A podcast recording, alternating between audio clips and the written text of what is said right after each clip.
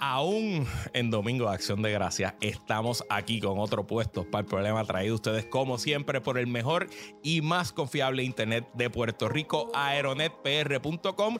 Y aprovechamos la fecha para indicarte que mañana, Cyber Monday, va a estar disponible el mejor precio de Aeronet de todo el año. Si tú lo llevas pensando, cada vez que te lo digo, es en el Cyber Monday que vas a encontrar las mejores ofertas para tu hogar y tu negocio. Eh, y lo importante es que las ofertas no son ilimitadas. Hay un número fijo y tú tienes que ir ahora mismo a aeronetpr.com y suscribirte para recibir la oferta por tu correo electrónico. Y lo más importante es que cuando te suscribas al poner el código PP estás entrando en un listado VIP y serás de los primeros en recibir la oferta. Así que ya lo sabes. Dile a Aeronet que lo escuchaste aquí utilizando el código PPP en su página aeronetpr.com y aprovecha la oferta de Cyber Monday, el precio más bajo de todo el año para los servicios del mejor y más confiable Internet de Puerto Rico, aeronetpr.com, los presentadores oficiales de puestos para el problema. Amigos, bienvenidos a esta edición de PPP. Aquí, grabando en Black Friday porque no se descansa. Y no se descansa. Nosotros cumplimos con ustedes, cumplimos con nuestros auspiciadores, cumplimos con nuestros patroncitos. Y quien no, quien no nos cumplió fue la persona que teníamos invitada para hoy. Así que estamos. Y lo vamos a pelar. Improvisando. Aquí estamos. No, no, no, me la estamos improvisando. Es que tenemos un par de temas. Tenemos un par de temas. Gracias a Dios, en Puerto Rico siempre pasan cosas. Sí, sí, Eh, y está la Copa Mundial, así que luego de la pausa vamos a tener un segmento Se completo estrena con nosotros. deportivo.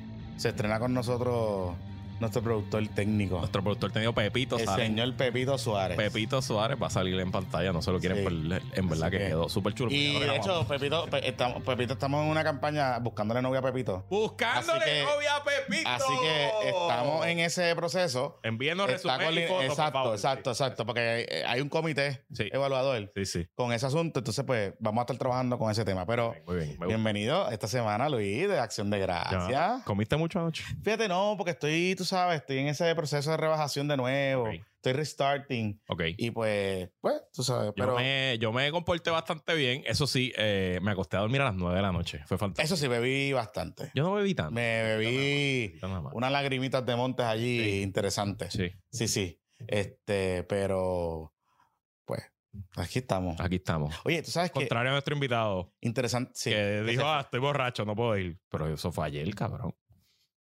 No fue hoy, hoy estás bien. pero o sea, así va a dirigir los destinos de Foundation for Puerto Rico. No sé. Yo creo que a una llamadita, una llamadita a Foundation ¿O fue que no le dieron permiso? Yo, yo quiero pensar que la jefa de él no, le dio permiso. Dijo, ¿Cómo tú vas a salir para allá? ¿Cómo tú vas a ir con esos malandros allí? Pero nada. Solamente tengo que decir que Abraham tiene razón. El que me entendió, me entendió. El que no me entendió, pues no me entendió. O sea, voy a analizar por qué Alan le da like a las cosas. ¿Por qué Alan le da like a las cosas? Saludito a Alan Tavera que nos dejó arrollado. Dejó arrollado. Después que cambiamos la hora y todo para grabar. Sí, porque íbamos a grabar el miércoles y estamos aquí hoy viernes, Black Friday. Nadie venía a trabajar hoy. Y aquí estamos. Pero no importa, no importa, no importa.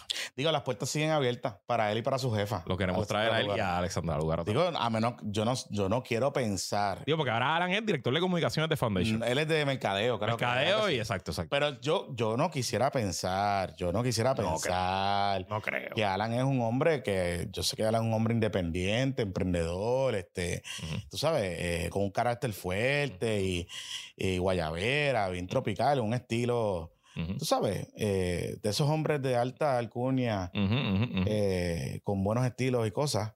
Yo no quiero pensar que está sometido. No, no, no, no. Claro que no, claro que no. Yo quiero pensar que él tiene todavía independencia de Sí, criterio. sí, sí, sí, sí. Y digo, queremos hablarle un par de cositas y, a- y aprovechar ¿verdad? la coyuntura de aclarar dudas de gente que tiene sobre el funcionamiento de Foundation for Puerto Rico. Pero nada, está apuntado, lo tenemos ahí. para Lo tenemos ahí.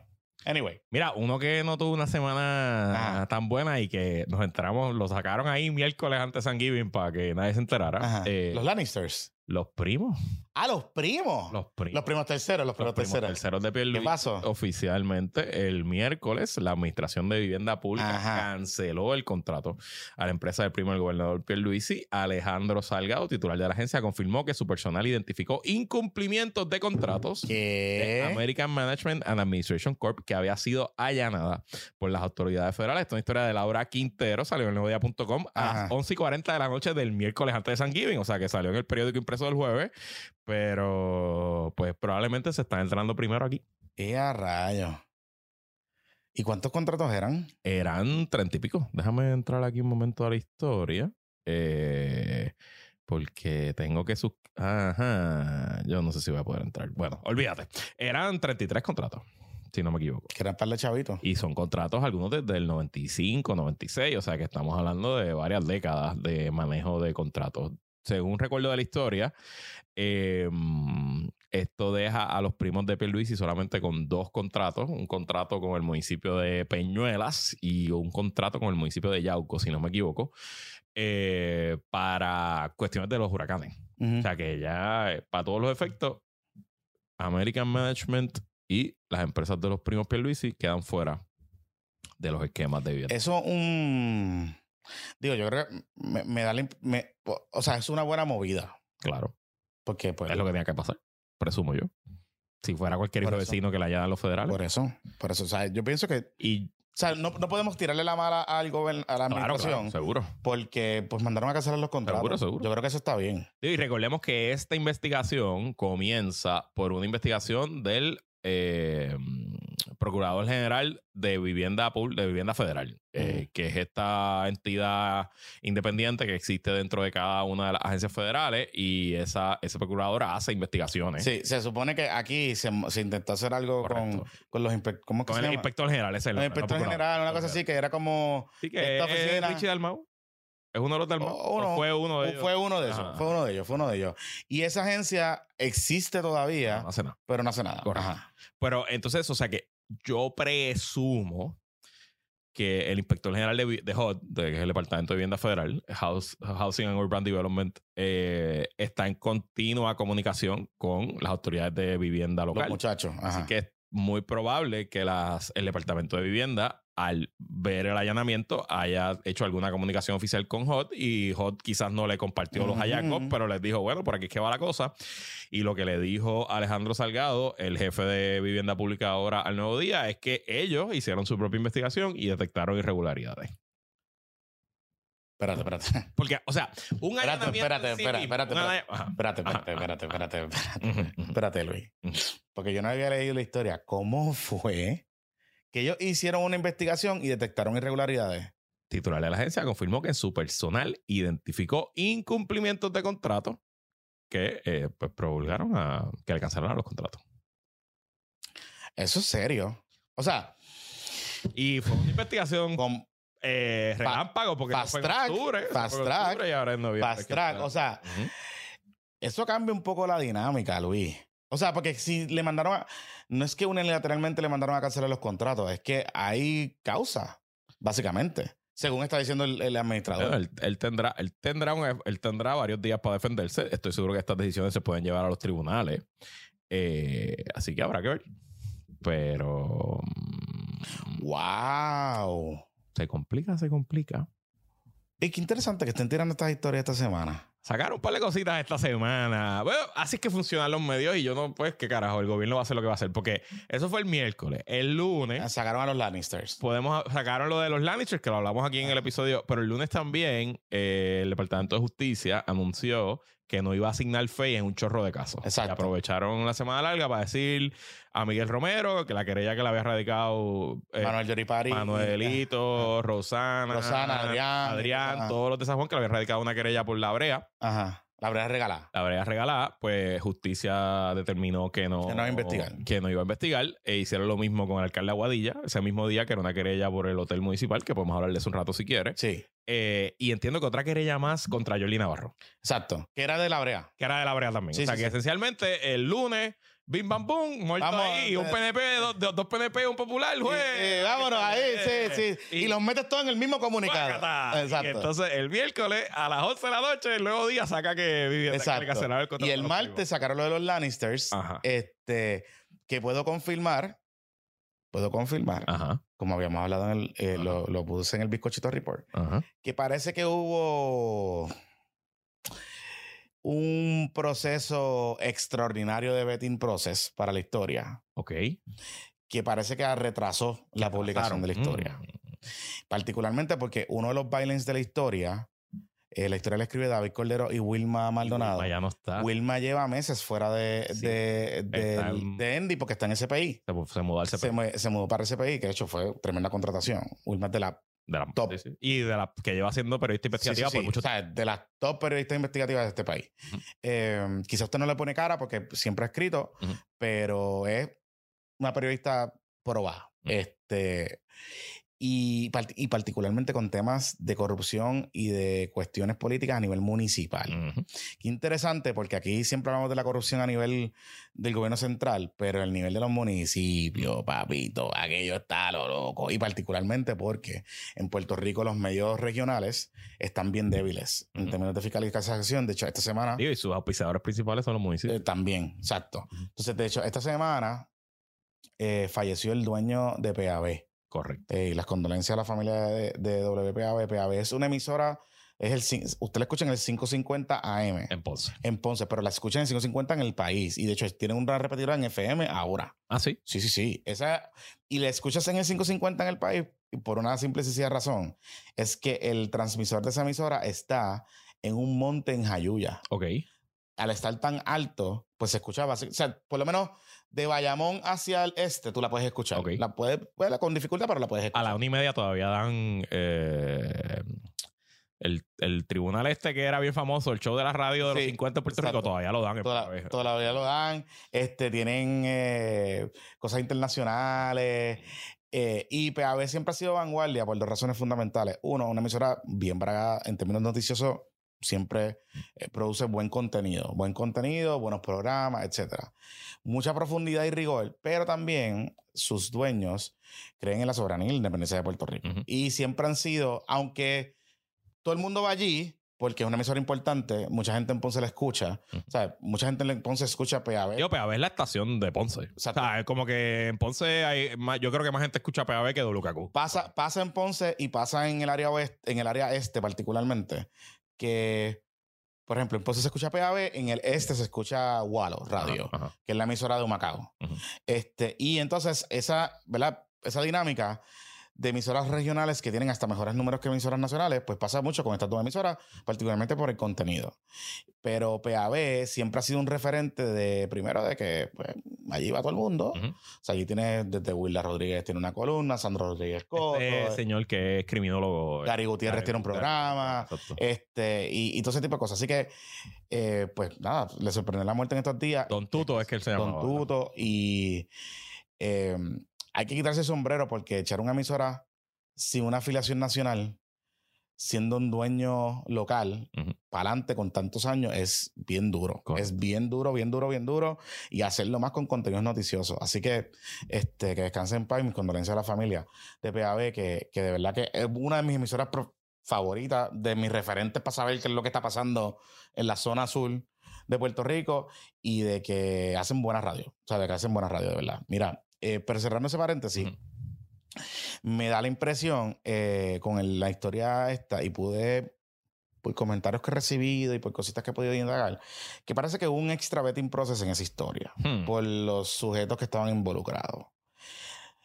Y es un poco lo que... Estamos hablando de lo que comentamos en Lannister. PPP Extra, que quizás pues, si no lo ha escuchado o si solamente nos ve en YouTube, recuerden que nosotros sacamos episodios los miércoles que solamente en audio, puestos para el problema en su aplicación de podcast favorita. Eh, era una historia del nuevo día que salió ese miércoles. Eh, o ese martes, discúlpenme, eh, donde la Junta de Planificación dio unos contratos millonarios. Estamos hablando de casi 9 millones de dólares en contratos de legales, que Sí. son contratos raros, porque Ah, es bien ah, raro que un abogado pueda facturar tanto, a contratos por hora, o sea que se tiene que facturar por Sí, hora. sí, sí, sí. Eh, usando fondos del huracán María. eh, Y pandemia. y de la pandemia, la Junta de Planificación embarcó un proceso para perseguir comerciantes, sobre todo pequeños y medianos comerciantes, que según la agencia entendía, no estaban en cumplimiento con su permiso de uso original, habían hecho distintas cosas y eh, los jugadores detrás de esos contratos eran pues Walter Alomar, expresidente de la Junta de Síndicos de la UPI y súper abogado súper cercano al PNP.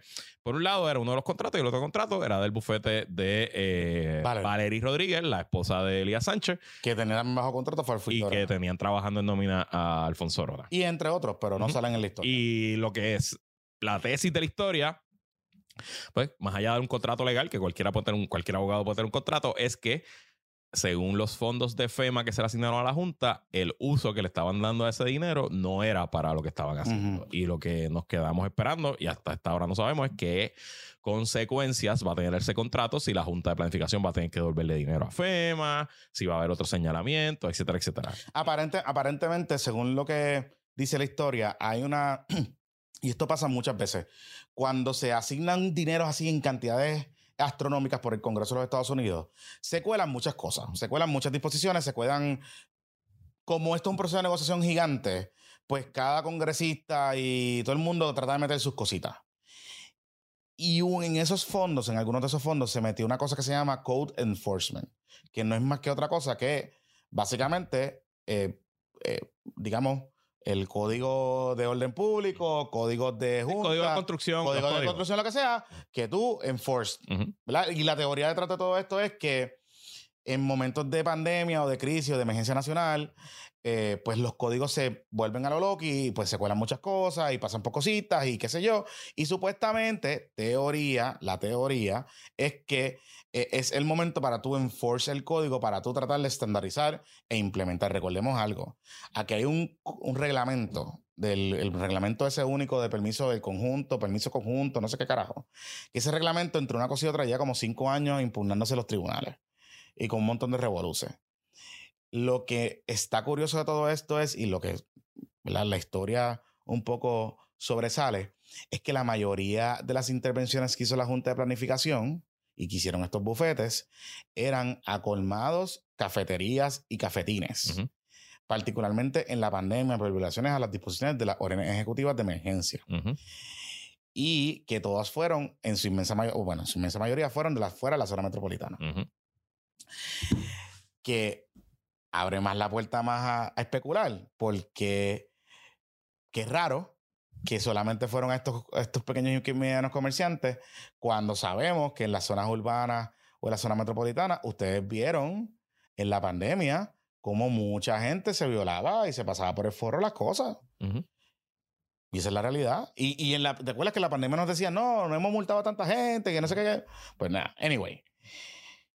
El punto de lo que les quería comentar es que en el Bizcochito Report me parece que el miércoles yo les incluí a los amigos del Patreon que un poco un take de cosas que yo estaba escuchando porque ha pasado ya no tan solo con esta historia, sino con otras historias donde de alguna manera u otra o están vinculados o suenan los nombres de Elías y Valerie, los Lannisters que los medios de comunicación están como que un poquito... puede ser el chilling effect de la demanda. Por eso te digo. Por eso te digo. Oye, y te voy a decir algo. Si está habiendo un extra betting process en historias para publicar, eso es bueno. Eso es bien bueno. De hecho, sube el nivel de calidad del periodismo. Porque en Puerto Rico no hay una tradición de betial. Y esa es la realidad los medios de comunicación no tienen la capacidad de hacer fact-checking. Bien pocos los tienen. O sea, yo te puedo contar quizá eh, el Nuevo Día y el CPI para contar. Maybe, no sé ahora, pero nosotros en Noticel teníamos un proceso bastante estricto, este, particularmente donde participaba yo eh, y Oscar Serrano y un grupo bien, bien, bien, bien, bien cerrado que veteábamos cosas, ¿verdad? Y, no era, digamos, quizás no, no era como hubiésemos querido, porque no tenemos todos los recursos del mundo, pero lo hacíamos. Fuera de ahí, no se vetea. O sea, es la realidad. No se vetea, no se hace un proceso de corroborar. O sea, yo sé, por ejemplo, yo he estado en historia, a mí me han llamado para historia para hacer fuente en background. No fuente de fuera de récord, sino en background, de, para aclarar cosas y qué sé yo de fact-checkers en Estados Unidos, del New York Times, de distintas organizaciones que me llaman o me han llamado y sé de personas que le han hecho lo mismo, los han llamado y le dicen, mira, tú hablaste con fulano. Las publicaciones grandes internacionales tienen departamentos de fact-check Fact-checking. que no son periodistas. que no son periodistas. Que, que trabajan, digo, a lo mejor son periodistas, Sí, no, pero no, no tienen byline. No, pero no están, eh, están en un proceso, porque ¿verdad? para que el fact-checking funcione no puede estar dentro del proceso editorial, Correcto. porque ¿verdad? La, la teoría de todo esto es que si tú estás haciendo una historia, a eso se le llaman, se crean unos red teams. Tú estás haciendo una historia y tú estás tan metido en la historia que tú no tienes capacidad de discernir Claro. unbiasedly, porque ¿verdad? la naturaleza humana es que yo te voy a argumentar a favor de mi historia y mi Claro. historia está buena, mi historia Claro, está perfecta, claro. la fuente ahí todo ahí de que y tú dale por ahí para abajo. Seguro. Y siempre es bueno añadir personas que no son parte del proceso editorial para verificar las historias. Y usualmente lo que ocurre en estas organizaciones, por ejemplo, el Times, el New York Times, eh, eh, The Economist, toda esa gente, es que ellos tienen un grupo que es eso, tú le pagas para eso. Ujú. Y ellos hacen es llamar y corroborar la fuente.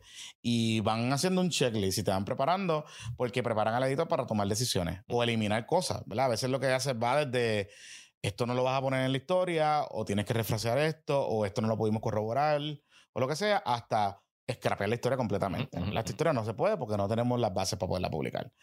Así que es bueno en parte que esté ocurriendo un proceso de betting, ¿verdad? Quizás no por las razones adecuadas o con- por las razones correctas, pero es bueno. Ahora, donde es malo es cuando no se terminan publicando la historia. Cuando la matan. Cuando. Y ahí es que tenemos que tener mucho cuidado porque me parece que estamos como en esa lineecita de... Porque mira lo que hace el Nuevo Día. El Nuevo Día la publica, pero la publica detrás del paywall. Correcto. Y la saca semana de Thanksgiving, cuando menos noticias hay, cuando la radio casi todas, que es los que levantan los periódicos por la mañana, están de Están vacaciones. de vacaciones. Sí, sí. Exacto. Claro. O sea, digo, ellos hicieron disponible a David Cordero, por ejemplo, que fue a pelota dura, hablar de la Ajá, historia, ok. etcétera.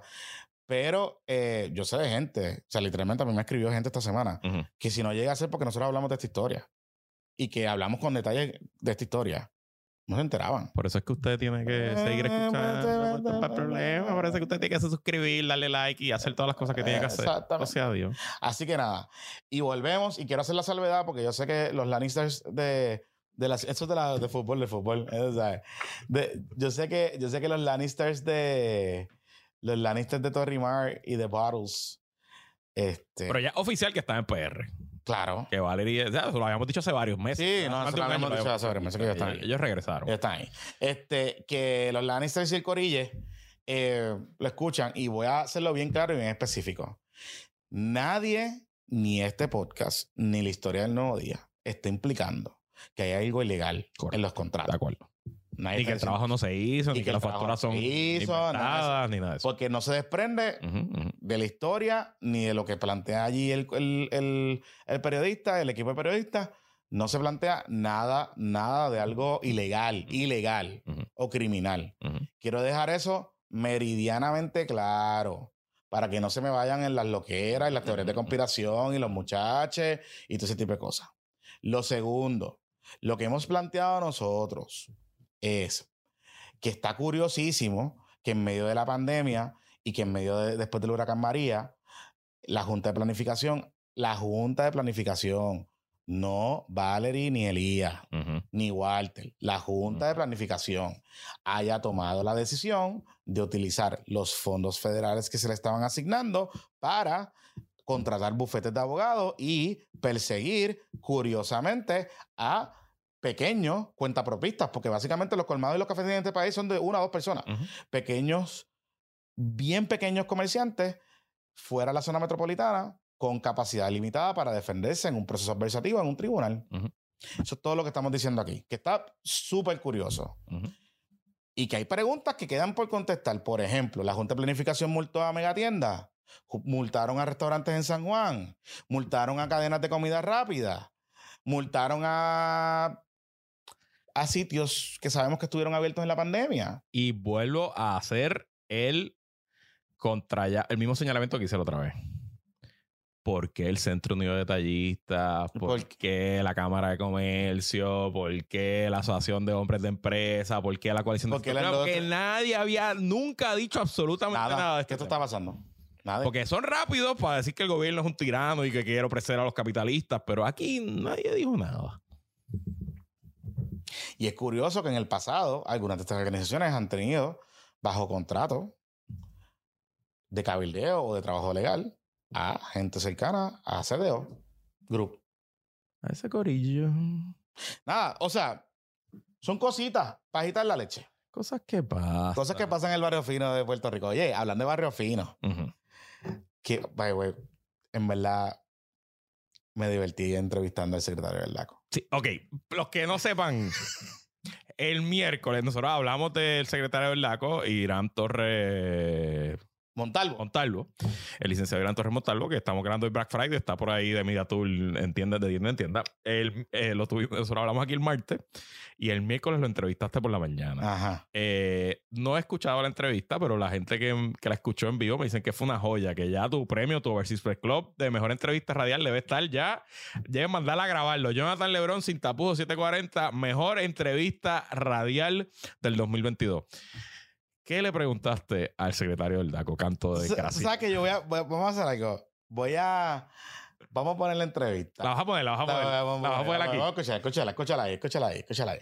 Secretario, para finalizar, sé que tiene eh, una agenda bastante cargada y complicada. Eh, en términos generales, los comerciantes eh, deben estar atemorizados eh, ante un posible cambio de estilo eh, a la llegada de usted allí en la agencia, como tal, de, enforcement. No, para nada. Mira, la realidad es que yo creo que, y vamos a hacer énfasis en esta semana, que es la de Viernes Negro, es la primera vez que tenemos una oportunidad ya en unos añitos por el tema de la pandemia de que no tengamos restricciones para salir a la calle a comprar.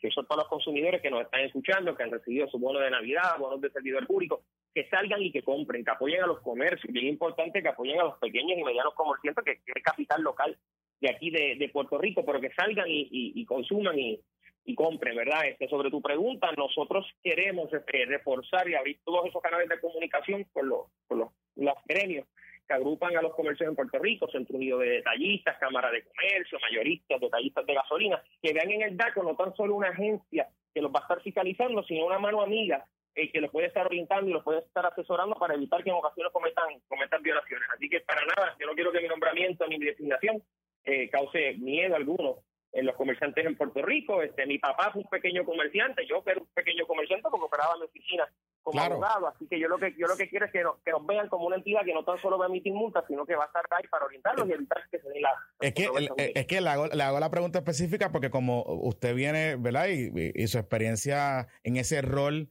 del entretenimiento, de la lucha libre y del rudo, pues la, pues algunos comerciantes pudiesen pensar que, que va, va a tirarlo contra la lona o le van a hacer alguna de esas llaves cuatro o cosas que hacen en la lucha libre, no sé, ¿verdad? Eh, y, por eso le hago la pregunta específica, si, si impondrá algún estilo, adoptará alguno de esos estilos eh, en la agencia de cara hacia el futuro en- su incumbencia como tal. Mira, Jonathan, yo creo que yo creo que si es necesario que el secretario del DACO busque refuerzos para hacer valer los derechos de los consumidores, así lo estaremos lo estaremos haciendo. Esos refuerzos que- pueden ser chiquistal, chiquistal esa gente. No, mira, nosotros respetamos mucho ese negocio y industria del entretenimiento de la lucha, pero este, como te mencioné, nosotros estamos aquí para hacer valer los derechos de los, de los consumidores y nadie tiene que sentir temor. El DACO va a estar en la calle este próximo viernes. Todos nuestros 150 empleados van a estar activos. Unos van a estar en la calle con este servidor en el recorrido, otros van a estar por teléfono atendiendo llamadas de manera virtual y tratando de implementar la, la modalidad ahora de, de mediación al momento, que en la medida que vayan surgiendo las controversias y las querellas las podamos resolver comunicándonos con los comercios. Así que estamos más que listos y preparados para esta encomienda que nos ha dado el gobernador de Puerto Rico. Entonces, básicamente, ¡A yo Cángana! me fui a lo Loki porque yo dije, pues, Pero tengo que decir que él lo, lo manejó bien. Él lo manejó bien. O sea, él se pudo haber yo le ido. pregunté de chiquistal, cabrón. Por eso, o sea, él se pudo haber ido. Eres un, muy respetuoso. Hasta aquí esta entrevista, te pudo haber colgado, pero no, él se fue por el flow y dijo que. ¿Cuál fue la línea? De que si, al igual que la lucha libre, si tengo que traer refuerzo, voy a traer refuerzo. Exacto, exacto, exacto. Sí, tiene que traer refuerzo. Own it, own Que, it. ajá, que la lucha libre es una industria netamente puertorriqueña. De ese tipo de cosas. No, en verdad, honestamente, eh, el, es pintoresco. Ujú. Todavía no entiendo el endgame de la fortaleza nominándolo, porque yo creo que esto va a ser un poco de papelón, pero nada, pero está bien, o sea, eh, no pasa nada. Ahora, algo él dice en esa entrevista, Luis, que va un poquito a lo que habíamos hablado de la botada de Edan. Ajá. Y él dice en la entrevista. Edan fue el secretario del DACO que estuvo Ah, hasta los otros días, que, se- que lo votaron un viernes por la tarde sin que él quería que lo votaran. Él salió combativo y la especulación es que tuvo que ver con unos señalamientos que él le hizo al nuevo día sobre la industria de placas los solares. plaqueros, Los plaqueros. entre otras cosas. Pero yo estuve escuchando y de hecho, entró un patroncito de placas solares, ya mismo sale. So, Ok. Saluditos. Este, no va a salir hoy, pero sale ya mismo el anuncio.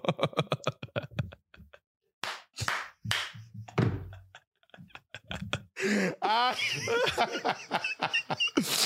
Bueno, ay, padre, bueno, está bien. el capitalismo es el capitalismo. Ajá. Ajá. Bueno, nada, este, les decía que una de las cosas que me menciona Torres Montalvo es que por alguna razón el Departamento de Asuntos del Consumidor ha acumulado unas querellas que se dispararon durante la pandemia y que no las había resuelto.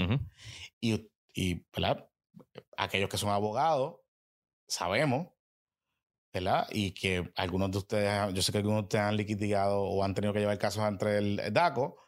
El proceso como está diseñado es precisamente para resolver las querellas rápidas. Correcto. O sea, no es un proceso que se tiene que tardar tanto. Se supone Se que supone. sea cuestión de meses. En meses resuelve. Y yo, mi breve carrera legal, vi muchos casos de garantías de carro y de devoluciones de Kmart y de Sears. Y en verdad eran relativamente Sí, rápidas. sí, sí. Rápido. Y, y, lo- y los jueces administrativos allí eso es rápido y qué sé yo.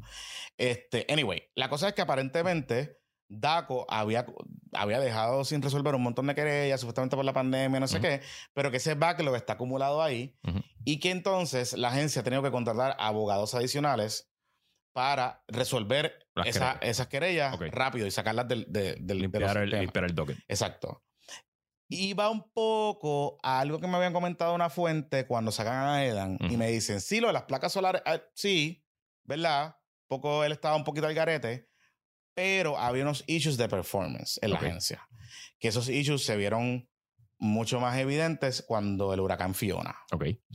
Y no me entró en detalles, pero me dice, él estaba papeloneando y no estaba haciendo su trabajo.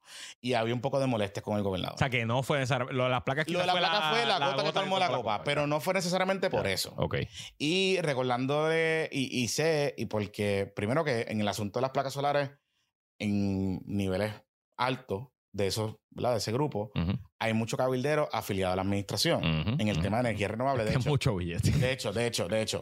Los populares están en el cannabis, Ujú. ¿Verdad? Ese es el, ese es el área de dominio de los cabilderos ajá. Popu Kids. Ajá. Y los cabilderos de La Palma, los Palma Kids, están En las placas. en Sport Betting, by the way, saludito, en Sport Betting y en el, en el tema de la energía renovable. Oye, para que te salga una licencia de Sport Betting. Muñacho. Hay que. uh, Muñacho. Mira, eso es. Eh. Y la primera salió y todos los demás habían ya como 10 sometidas y todo el mundo. ¿Y las demás? Cabrón? ¿Por qué sale esta primero y no y, sale la y están a cuchillo de palo, están Bueno. a cuchillo de palo y está la cosa bien fea. Mucho cash, mucho cash. Y mucho catch. Entonces la cosa es que los muchachos están ahí, eso que hay mucho, hay mucho cosita pasando. Y eh, había mucha tensión sobre DACO, particularmente de abogados y cabilderos PNP por distintas razones que estaban metidos ahí en DACO. Ujú. Estaban pues y que tenían problemas con el, con el secretario, interpretaciones que hacían que no era lo que decía la ley o el reglamento, revoló. So que eso se fue acumulando, todas esas quejas llegaron a la fortaleza, se fueron acumulando y lo del huracán Fiona fue la gota que colmó la copa, particularmente por dos razones. La decisión de la congelación de precios de los márgenes de ganancias que provocaron una escasez ficticia en los abastos. Usted recordará que cuando Fiona se hablaba de que había aquí meses y meses y meses de gasolina y de diésel, pero que estaban acumulados en los depots, de, en los grandes centros de almacenamiento de gasolina. Ok. No estaban en las gasolineras. Usted iba a la gasolinera y había una escasez, no había gasolina. Y es que DACO, en vez de flexibilizar esa orden durante eh, el huracán Fiona, no lo hizo con tiempo. Los detallistas no pudieron comprar los abastos suficientes. Había, pero no, no los pudieron comprar. Por eso es que tú decías, ¿cómo carajo tú me estás diciendo que hay abastos y no hay abastos? Y es que en la cadena de distribución, el detallista no tenía capacidad de dinero para poder comprar al margen que se estaba vendiendo a los mayoristas. Entonces habían detallistas en algunas zonas, particularmente fuera de la zona metropolitana, particularmente en la zona suroeste de Puerto Rico, donde Fiona jodió todo eso allí, Ujú. donde los detallistas estaban pasándolas bien mal. Y hubo escasez de Y gasolina. hubo escasez de gasolina Exacto. y hubo problemas en el, en el- en el abasto, en el suplido de gasolina, particularmente porque DACO se papeloneó con ese asunto. Así que, claro, les digo todo esto para que tengan el contexto. Sí, lo de las placas solares es importante, pero el tema de, de la, de la mi- del andamiaje y lo que me dice Torre Montalvo me confirma que una cosa lo llevó a la otra a votar a Edan Rivera de la agencia. Así que no nos dejemos llevar tampoco por el histrionismo a veces de los muchachos, porque tú sabes. Entonces te iba a decir que ya la primera contienda del luchador Torre Montalvo está ahí, Sí. está casada. Sí. Bueno, porque es que Daddy Yankee decidió Ok. suspender el, el concierto. Vamos a, vamos a esto. Otro que aprovechó eh, el, low, el low news de Slow News Week de Thanksgiving para el miércoles super tarde tarde, también. súper Super tarde. tarde en la noche en Twitter. eh, no sé si fue el Twitter de Pina, no sé si fue el desde la cárcel, pero esencialmente anunciaron tal en la noche que los dos o tres, eran tres conciertos. Tres mega conciertos que Daddy Yankee había anunciado que es su retiro oficial, que van a hacer en Irán Bison y van a hacer la primera semana de enero, se estaban posponiendo, no suspendiendo, posponiendo. eh, aquí está. Sí, mira, el 24 de noviembre, ah, no, fue el día de San Giving. El día de San Giving, El papá. mismo día de San Giving, temprano en la mañana, por este medio, Mr. Sold Out Inc., empresa productora que realiza los últimos conciertos de Daddy Yankee en Puerto Rico los días 6, 7 y 8 de enero del 2023 en el Irán Bison. Que Mr. notifica- Soldado Inc. es es- es Pina. Eso es Pina. Ajá. Notifica que los mismos quedan pospuestos. El show que se está trabajando para la isla será único y exclusivo. Debido a contratiempos de logística y cuidadosos detalles de producción, no nos queda otra opción que mover la fecha tan importante evento al cual se ha vendido en su totalidad.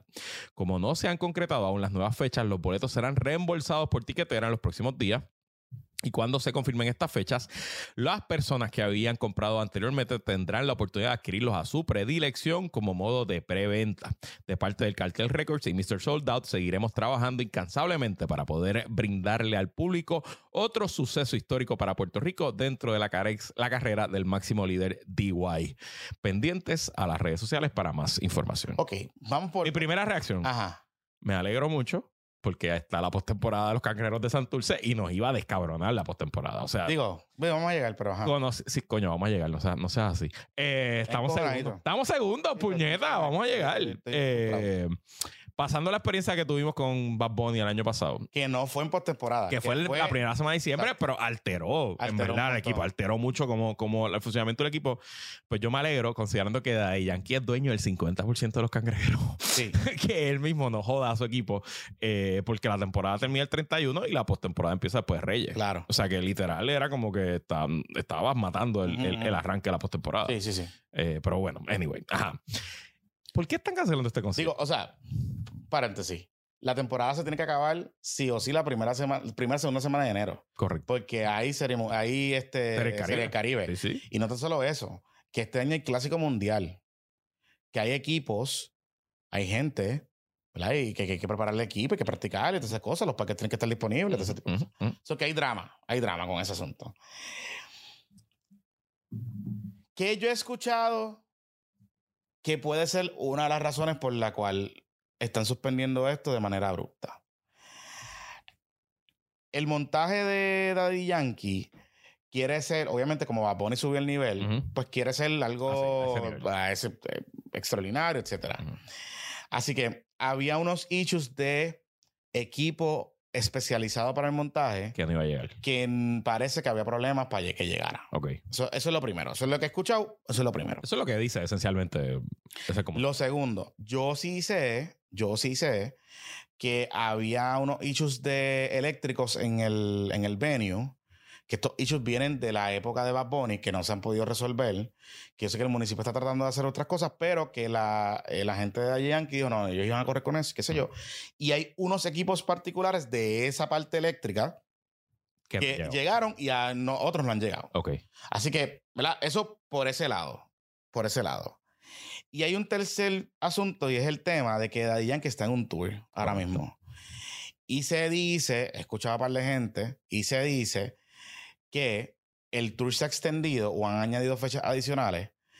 Y este concierto queda como medio encasquetado en el En medio para lo que quieren hacer en el. Ya. Entonces, como que va a requerir Así que es mejor dejarlo para el final, terminar el tour, seguir llenando esa fecha y Exacto. haciendo billetitos porque está, está, está, está haciendo mucho Está billete. Entonces, lo que, me- lo, que, lo que dicen es, lo que dicen es, ¿verdad? Lo que se está rumorando es que, de hecho, las, tú sabes que esto eran tres fechas o dos fechas, creo Eran que eran, tres. eran tres, eran tres.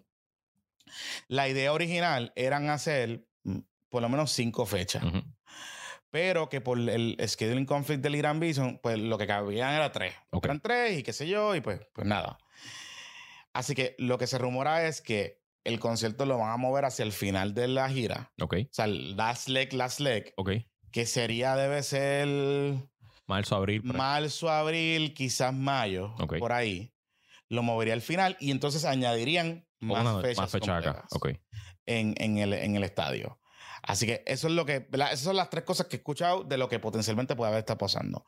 No es un tema de boletos porque el, el- eso estaba vendido, bien vendido. Soldado se vendió. en- Ah, yo no, Yo no conseguí taquilla. Yo no conseguí no, taquilla, por o sea, eso. está súper vendido. Eh, pero hay un hecho aquí importante. Y es el tema de que para este concierto, por la época de que era, en Navidad, este concierto se había convertido en de facto un regalo de Navidad para mucha gente. Y- mucha gente que viajaba, Gente que, que tiene pasajes. Que, que pasajes comprado para venir a, a ver el Correcto. concierto de Yankee. Yo sé de gente que, que viene de otros países, Correcto. de Latinoamérica, etcétera Correcto. que venían para acá y querían ver el concierto aquí, qué sé yo, y eso pasó en Bad Bunny, que también hubo gente que vino para acá, y todo ese tipo de cosas. Así que eh, eso que era un problema impresionante, pero el problema más cabrón que vamos a tener es que como ellos no tienen la fecha, ellos toman la decisión de Devolver todo. devolver todo, Correcto. excepto los cargos por servicio. Aquí es que está el, el tranque y los que vivimos. ¿cómo- ¿Cuándo pasó esto con tiquetera antes? Pasó con... Hubo algo reciente. Hubo algo que yo, yo, a mí me pasó no sé si alguien en el chat se acuerda. Mike, Towers. Towers, Eso con fue Mike que, Towers, eh, que lo cambiaron un par de veces. veces. exacto. Ajá, lo cambiaron un par de veces. Gracias, Pepito, por el 6. Ajá, eh, y esencialmente, pues te devuelven el dinero de la taquilla, pero tiquetera no devuelve el costo por servicio. el costo por servicio. Eh, al menos que tú hagas un papelón y, te- y hubo gente que se lo devolvió. Pero breaking news, breaking news. Eh, Tú sabes este muchacho que se hizo famoso cubriendo la fila de Bad Bunny. Eh, Carlos, él se Ah. Que- llama el que- el Carlos, Carlos Iván. el Némesis de Molusco. El Ajá, el Nemesis It's Carlos Iván, Ajá. exacto. Que es un chamaco que por Twitter se ha ido poco a poco dando a conocer y, y, pues él hace, nada, hace una hora. Tuiteó que ya le devolvieron su dinero. Dice, la, luego de la controversia de etiquetería de Yankee, solo se quedaron con el order fee, que son 3 dólares con 35 centavos, y no con el service fee, que eran 24 dólares. O sea, de su orden. Él aquí tiene una orden de cuatro boletos. Eso está bueno. Él compró cuatro boletos, fueron 200 dólares. Ajá. El IBU, 23 dólares Ajá. un service fee por cuatro, que eran 24 dólares. Eh, el IBU por cuatro del service El fee, service fee. 276. Y el promoter fee, 1340. Y lo que entiendo aquí que es que, el- eh, que se quedaron con los tres y pico del service fee solamente. Y no se quedaron con todo el dinero. Ok, pues vamos, vamos a poner un poco en contexto porque sé que Pablo Maimó Marí este, eh, va, nos va a rantear, pero miren, yo tengo la, el, eh, eh, y es mi planteamiento que yo tengo con este argumento de la de etiquetera y de los service fees, es que el servicio de etiquetera es contingente al evento, Correcto. no al servicio. O sea, si mañana, si yo no voy al evento, pues yo perdí los chavos, porque yo no fui al evento. Yo no fui al evento, pues yo compré las taquillas, pues, pues claro, pues no me va a devolver los chavos porque, porque no fui, Claro. porque yo fui el que lo compré. Pero si el evento se suspende porque el promotor lo suspendió o porque pasó algo y el evento no se da, el riesgo de esa suspensión no es de la gente que compra el boleto. Exacto. O sea, tú no, o sea, el que va al concierto, yo no puedo asumir el riesgo de que tú suspendiste el, el- evento. De acuerdo, sí. Porque es que no, es, yo quería ir. Correcto. O sea, es como si tú estás transfiriendo el riesgo de toda la operación del concierto Al, a, al a la gente que fanático. compra a los fanáticos. Eso mismo es. Eso mismo es. Eso es todo. Econom- economía 101 es eso. eso es. O sea, porque al final del día, yo puedo, y yo no voy a, yo no voy a caer en el, en el debate, que podemos hablar de eso en otro, en otra ocasión, de que etiquetera no hace nada. Ah, de que porque tú me estás cobrando, si qué servicio, No, si no, es un está servicio que lo dan. Ya ese debate está adjudicado. y yo no voy a, yo Yo, no estoy, voy a caer en yo eso. estoy claro que ellos ofrecen el servicio. Y ese la es plataforma, negocio, y ese es y su la negocio. licencia. Y me van a decir, y- y porque Está me, han Y- enviado los talking points, que y si no ese sé qué. Yo negocio. entiendo esa parte. Y es verdad, es verdad. Para ellos llegar al punto que llegaron, son décadas de trabajo, de Sí, sí, conocimiento, de expertise. Allá hay millones en, en- en- Consolidaciones, y- porque pero, hay millones invertidos en, en- en la base de datos, en programación. Yo no tengo problema con eso, es verdad. Y tienen derecho a cobrar lo que les toca cobrar. Pero está cabrón, porque es realmente el costo real, el costo real para tiquetera Mm. vender esos tres cositas de Yankee es nada. Es, es- es, pues, su uso, su factura de Amazon ese año, ese mes, a lo mejor llega un poquito más cara, qué sé yo, pero su costo real de vender esos boletos es cero. Y si se está cancelando, su costo de devolver esos boletos también es casi cero. Y a mí me sabe a mierda. Y claro, como es un monopolio, porque es el único jugador in town, Claro. pues claro que se pueden quedar con tus 24 pesos. Claro. ¿Qué carajo vas a hacer? Porque la próxima vez cuando Daddy Yankee vuelva, tú vas a querer ir al concierto de nuevo. Entonces le vas a tener que pagar los ese es 24 el problema de todo esto, porque aquí estamos hablando de un concierto que es pospuesto, como ha dicho Mr. Soldado, que es pospuesto. O sea que el que quiera ir al concierto tiene que volver a pagar los cargos por servicio. Correcto. Exacto. Y es un double Es whammy. un double whip y es un double dipping cómodo. Cómodo. Sin hacer nada sentado en la Entonces, casa. lo que argumento es, bueno, o Digo, sea, ajá, dale, permíteme. por ejemplo, yo argumento lo siguiente. A lo mejor es un happy medium. O sea, por ejemplo, si ya hoy se refrendan boletos, por ejemplo, ya hoy se refrendan boletos, ¿verdad? Que es que tú le dices a Hacienda, estos son los boletos que eh, Hacienda va, te cobra los chavitos, qué sé yo. ¿Por qué entonces, se, y yo no sé si se va a tener que legislar, pero ajá, que se establezca una póliza o un warrantor fee o lo que Digo, sea? el problema es que esto lo va a tener que elegir. se va a tener que Se va a tener que legislar. Que no se puede pasar su número. Aquí van a legislar y eso va a ser peor porque no va a ser la solución que yo quiera. Yo pensaría que, que hay una solución de empresa privada que es que en el contrato con el promotor Sí. se le ponga claramente si usted está cancelando esto por razones ajenas a su voluntad, porque si hay un terremoto se va a cancelar, si Pues hay un fuego se va a cancelar, pero si usted, pues usted tiene que asumir y esos costos de servicio pues los pagas tú a mí, Exactamente. porque en verdad está cabrón. Exactamente. Eso, No es lo que, hay- no eso es lo que yo pensaría. No hay razón alguna que el que Sí, aquí- recaiga en el consumidor. Pero entonces, entonces, el argumento, porque entonces yo escucho a los papeloneros productores estos del colegio de productores decir que ellos asumen estos riesgos y para invertir en Puerto Rico y no sé qué, y traer estos eventos y todas estas cosas. Está bien, yo, yo, yo no voy a entrar en la manera en que cómo usted se gana los chavitos y la vida. Aquí el asunto es que ustedes le están transfiriendo todo el riesgo y de hecho hay unos fees ahí que están apareciendo nuevos. Que si promoters fee, que si no sé qué, que si la lista es, a veces dependiendo del venue, la lista es interminable de un montón de fees. Que la realidad es que yo sé que los promotores guisan también de eso. Entonces volvemos a lo mismo. Volvemos a lo mismo. La pregunta es bien, esto es como derecho, la pregunta es bien básica, la causa y el efecto. Bien básica. Si usted no quiere ir a un evento, ¿usted le compraría el servicio a tiquetera?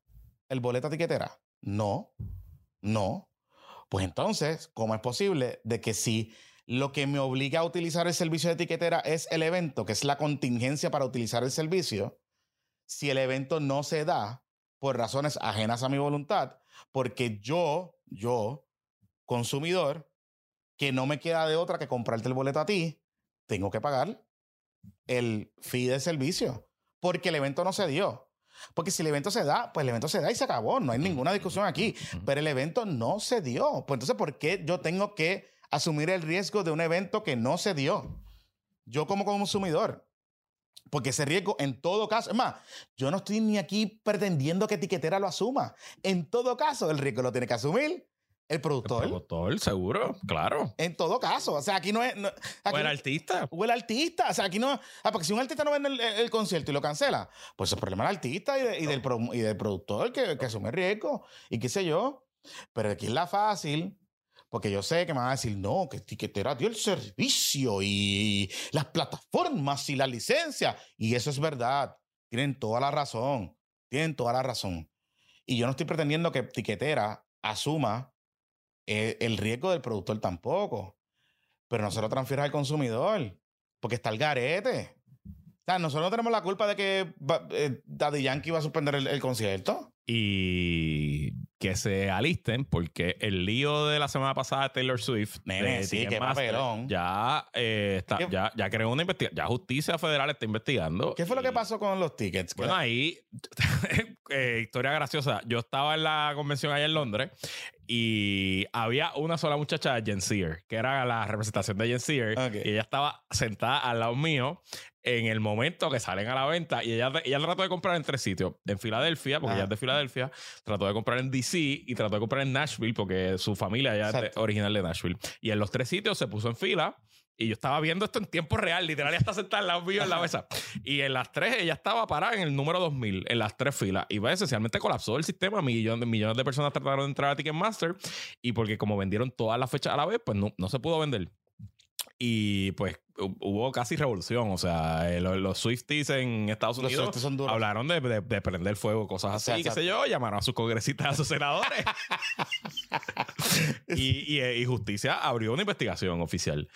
Pues, muchachos, ustedes tienen un poder brutal aquí. O sea, Tiquetera tiene casi poder de monopolio. Daddy Yankee es un gigante, Bad Bunny es un gigante. Los poder, el poder que ellos tienen sobre nosotros es inmenso. Sí, sí. Pues usen ese poder con responsabilidad y no abusen. De Al hecho- final del día es un negocio redondo, cabrón, que vas a vender. el- eso se va a soldar De hecho- cuando sea, se va a ir soldado de nuevo. De hecho, o sea que el de- dinero va a llegar. De hecho, parte de la ne- del, del negocio que tienen ellos es que ellos son los vendors exclusivos por venues. O sea, por ejemplo, el Coliseo de Puerto Rico y el centro de convención. y el Centro de Convenciones y el Coca-Cola Music- Hall, su vendor de tickets Es tiquetera. no importa si usted, no el- importa el, si- ballet ruso, el ballet cubano, Pablo Milanés, Tienes va a que ir por ese es el servicio que ellos tienen y le dicen es. tienes que ir allí y hacerle hacerle esa cosa que es un arreglo medio extraño medio- no es extraño porque eso pasa o sea eh, en Estados Unidos hay vendors preferidos dependiendo del venue eso pasa Ujú. pero es extraño porque en Puerto Rico los venues grandes son esos tres. ¿verdad? no, no hay pues sí, tienes el Coliseo Roberto Clemente, tienes el Estadio de Ambition, pero los venues, digamos, mainstream para hacer conciertos son esos tres. O sea que de facto, pues tienen el control del 90% de los conciertos que se hacen en Puerto Rico y de los eventos más. Ay, by the way, en el Bison no tienes que usar la tiquetera porque los cangrejeros se vende, se compró por mm, Ticket Center, yo creo que fue. Y, o sea, que el mero hecho que Daddy Yankee haya escogido a tiquetera, o sea, bueno, como es Soldado Production, Mr. Soldado haya escogido a tiquetera para su concierto en el Bison, pues también nos dice que hubo una decisión consciente del promotor de irme con tiquetera. Correcto. Así que entonces, para colmo, Pa' que tú escogiste tiquetera, yo voy a tener que pagarle a tiquetera Exacto. por, lo que, por la cancelación. Por la Pues ya está, cabrón. Eso se Exactamente. cae de la mata. Así que, Exactamente. Aquí estamos en la esquina. Estamos en la esquina. de Esperando la contra-. Denos, denos, denos la mano. Chócalo ahí que vamos a entrar al ring. Vamos a entrar al ring. Tírele con todo. Y llama a Chiquistal, que yo sé que usted va para eso. Tírele con todo, cabrón. Es más, me voy a quitar y le voy a, le voy a dejar de decir payaso si usted le mete las manos Ahí está. puñeta. Y también esto te lo dijo Lamas hoy en Twitter. Un pleitito de clase. De consumidores estaría interesante. Estaría interesante. Así que etiquetera, devuélvanse esos chavos, devuélvanlo, devuélvanlo, no, pasa nada. Si los van a vender de nuevo. Mira, oye, este, ya para finalizar, eh, ese chisme del Fey en Aguadilla, ¿qué pasó ahí? Nada, mano, esto es un ejemplo. Ese es el hotel, ese es el hotel. ese es el otro, otro ejemplo más de que el capitalismo es bueno hasta que no es bueno. Espérate, ok, vamos a poner un poco en contexto porque la gente está perdida. Ok. Nosotros lo hablamos aquí hace par de meses, Mm. par de meses atrás. En Aguadilla hay un hotel que se construyó bajo la administración del Carlos señor Carlos Méndez. Y ese hotel, eh, pues se terminó, está allí, está cerca de las cascadas, etcétera. Y había como un descojón, no se había podido utilizar. Está la historia larga corta. Ah. Ese hotel se completó en el 2015. Ajá. Se entrega en el 2016. Va a subasta, va a dos subastas. En una de las subastas entra un operador de hoteles muy reconocido en Puerto Rico eh, y gana la subasta, pero en la- el proceso de negociación eh, se extiende y el alcalde Carlos Méndez de Aguadilla, desesperado al fin como era, pues en lo como no cerraba la subasta, Ajá, el contrato el de la administración el del hotel, alguien se le acercó y le vino con la idea de abrir un Dennis en ese hotel. Y él dio el contrato rápido y montó un Dennis. Bueno, ¿a quién se acercó? No, la franquicia local de Denis, que es un solo dueño. Ajá, pues, pues Ajá. abrieron el Dennis en el primer piso del hotel, Ajá. Pero en la negociación del contrato, al Dennis le dieron el food and beverage del hotel. Wow. O sea que la persona. lo que tremendo tenía el la persona que tenía el Dennis en el hotel. Ok. eh, pues en teoría, si una vez llegara un operador de ese hotel, todo el room service, todas las barras, todos los Ajá. banquetes, que todos los hoteles hacen billetes, Sí, sí, sí, sí. iban para el Denny. O sea, tenían que ir a entre los milkshakes. Ajá. a la- la- ajá. Exacto. Y obviamente, pues, ¿qué hizo eso? Que el operador que estaba en negociaciones con el municipio para firmar el contrato, pues dijo, pues me voy para el carajo, si yo este hotel yo no voy a hacer dinero. Eh, y el Denny se quedó solito ahí hasta que vino María y el Denny cerró. Y el hotel está cerrado completamente en desuso desde, desde María. Eh, de hecho, tuvo un respiro Carlos Méndez y Aguadilla porque después de María, FEMA le alquiló el hotel como por casi un año para que ahí se quedaran los empleados de FEMA. Ok. Los empleados de FEMA que llegaron a Puerto Rico y estuvieron allí viviendo un año. Pero nada, whatever, ese contrato se acabó y el hotel estaba ahí en pérdida. Eh, como ustedes saben, los que nos escuchan hace poco quizás no lo sepan, yo trabajo con, soy, o sea, tengo un contrato con, con el municipio de Aguadilla, yo estuve con el alcalde de su campaña, lo conozco, es mi pana y, y- y- y, eh, tengo mucha fe en Aguadilla y en, lo que, y el, y el potencial que tiene como, como ciudad. Anyway, Pues, pa- ¿verdad? Porque aquí somos transparentes, a diferencia de otros sitios. correcto, ahí Eh, está. Decimos los conflictos de intereses y por qué se habla y cómo se habla y por qué no se habla. Entonces, cuando se cae la última negociación con Carlos Méndez, Mm. la legislatura municipal de Aguadilla en ese momento pasa una resolución eh, autorizando al alcalde a vender el hotel en el mercado abierto. O sea, básicamente quitando, bueno, aquí ya hubo dos subastas, no se cumplieron. Ese hotel se construyó con fondos municipales y con un préstamo privado. Eso ni siquiera se construyó con un BGF ni nada. No, la- ese hotel tiene una línea de crédito de 14 millones de pesos tirada pérdida hace tiempo. Que si tuviéramos que pagarla ahora mismo, tendríamos que pagar creo que 900 mil dólares al año en intereses. Y eso está en un tribunal, en corte quiebra y lo, bueno, whatever. Pero eso no está en promesa, eso no está offload. Eso, eso es una línea de crédito privada con la banca privada que sacó el alcalde de Aguadilla en aquel momento, Carlos Méndez. 14 millones de pesos. 14 millones.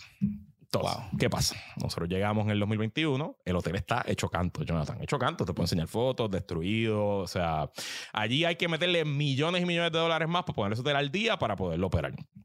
Y como suele ocurrir en estos asuntos, empiezan a llegar soñadores. Y empieza a llegar gente allí. Allí vino gente que quería hacer un asilo, gente que quería hacer una escuela de béisbol. Allí, por allí pasó Llegaron Cristo Bros. Llegaron Cristo- Ah, no sé, a lo mejor llegaron Crypto Bros. Eh, y llegó una oferta eh, muy seria y muy interesante del grupo. Tengo aquí los nombres porque no quiero ser preciso y no decir disparates. Es. Ajá, se me fue la mano. Se me fue. Ok. HI Development Puerto Rico, que ellos eh, operan en Puerto Rico varios hoteles hace 36 años, incluyendo el Holiday Inn de Mayagüez, el Holiday Inn de Ponce, el Caribe Hotel en Ponce y eh, Macomel Valdés Consulting, que son parte de los hoteles de Hyatt Place Bayamón, Hyatt Place Manatí. o sea, el bufete McConnell Valley está metido en esto. Macomel Valdés Consulting, que es una empresa afiliada al bufete, que es una empresa de inversión, que ellos la tienen ya hace varias décadas. Y sí, eso uno de los. eh, o sea, y ahí tienen está Silimari. Ahí está Silamari, correcto. Ok, ok. Este, y llegaron con una oferta extremadamente interesante para el municipio. Mm. La oferta incluye, ellos van a invertir 22 millones de dólares en rehabilitar la Sí, propiedad. ponerlo bien. Le van a añadir 22 habitaciones de hotel adicionales. El hotel tiene 80 y pico y va a subir ahora a 101 habitaciones de hotel. ¿Y por qué le van a añadir 22 habitaciones adicionales? Bueno, porque al tú pasar de 100 habitaciones, puedes solicitar una licencia de casino. Y aquí es que viene todo este lío. Y por eso es que yo dije al principio que el capitalismo es bueno, excepto cuando no Exacto. es bueno. Exacto. Eh, para el lado del municipio, eh, el- ellos, se garan- ellos garantizan que el hotel va a tener una bandera internacional que tiene que ser una de estas, o Winghab, o Mario, o Hilton, o Hyatt, o IGH, o Best Western. Eh, ellos van a pagar una renta anual de 350 mil dólares al año al municipio, que va a aumentar en 15% cada cinco años. Es una renta de 50 Ujú. años. Ellos también eh, van a pagar durante eh, la construcción 60 mil dólares al año en los meses de. ¿Verdad? El- Ellos entienden que en 12, años- en 12 meses van a terminar la construcción y luego de eso, entonces empiezan a pagar las 350 mil.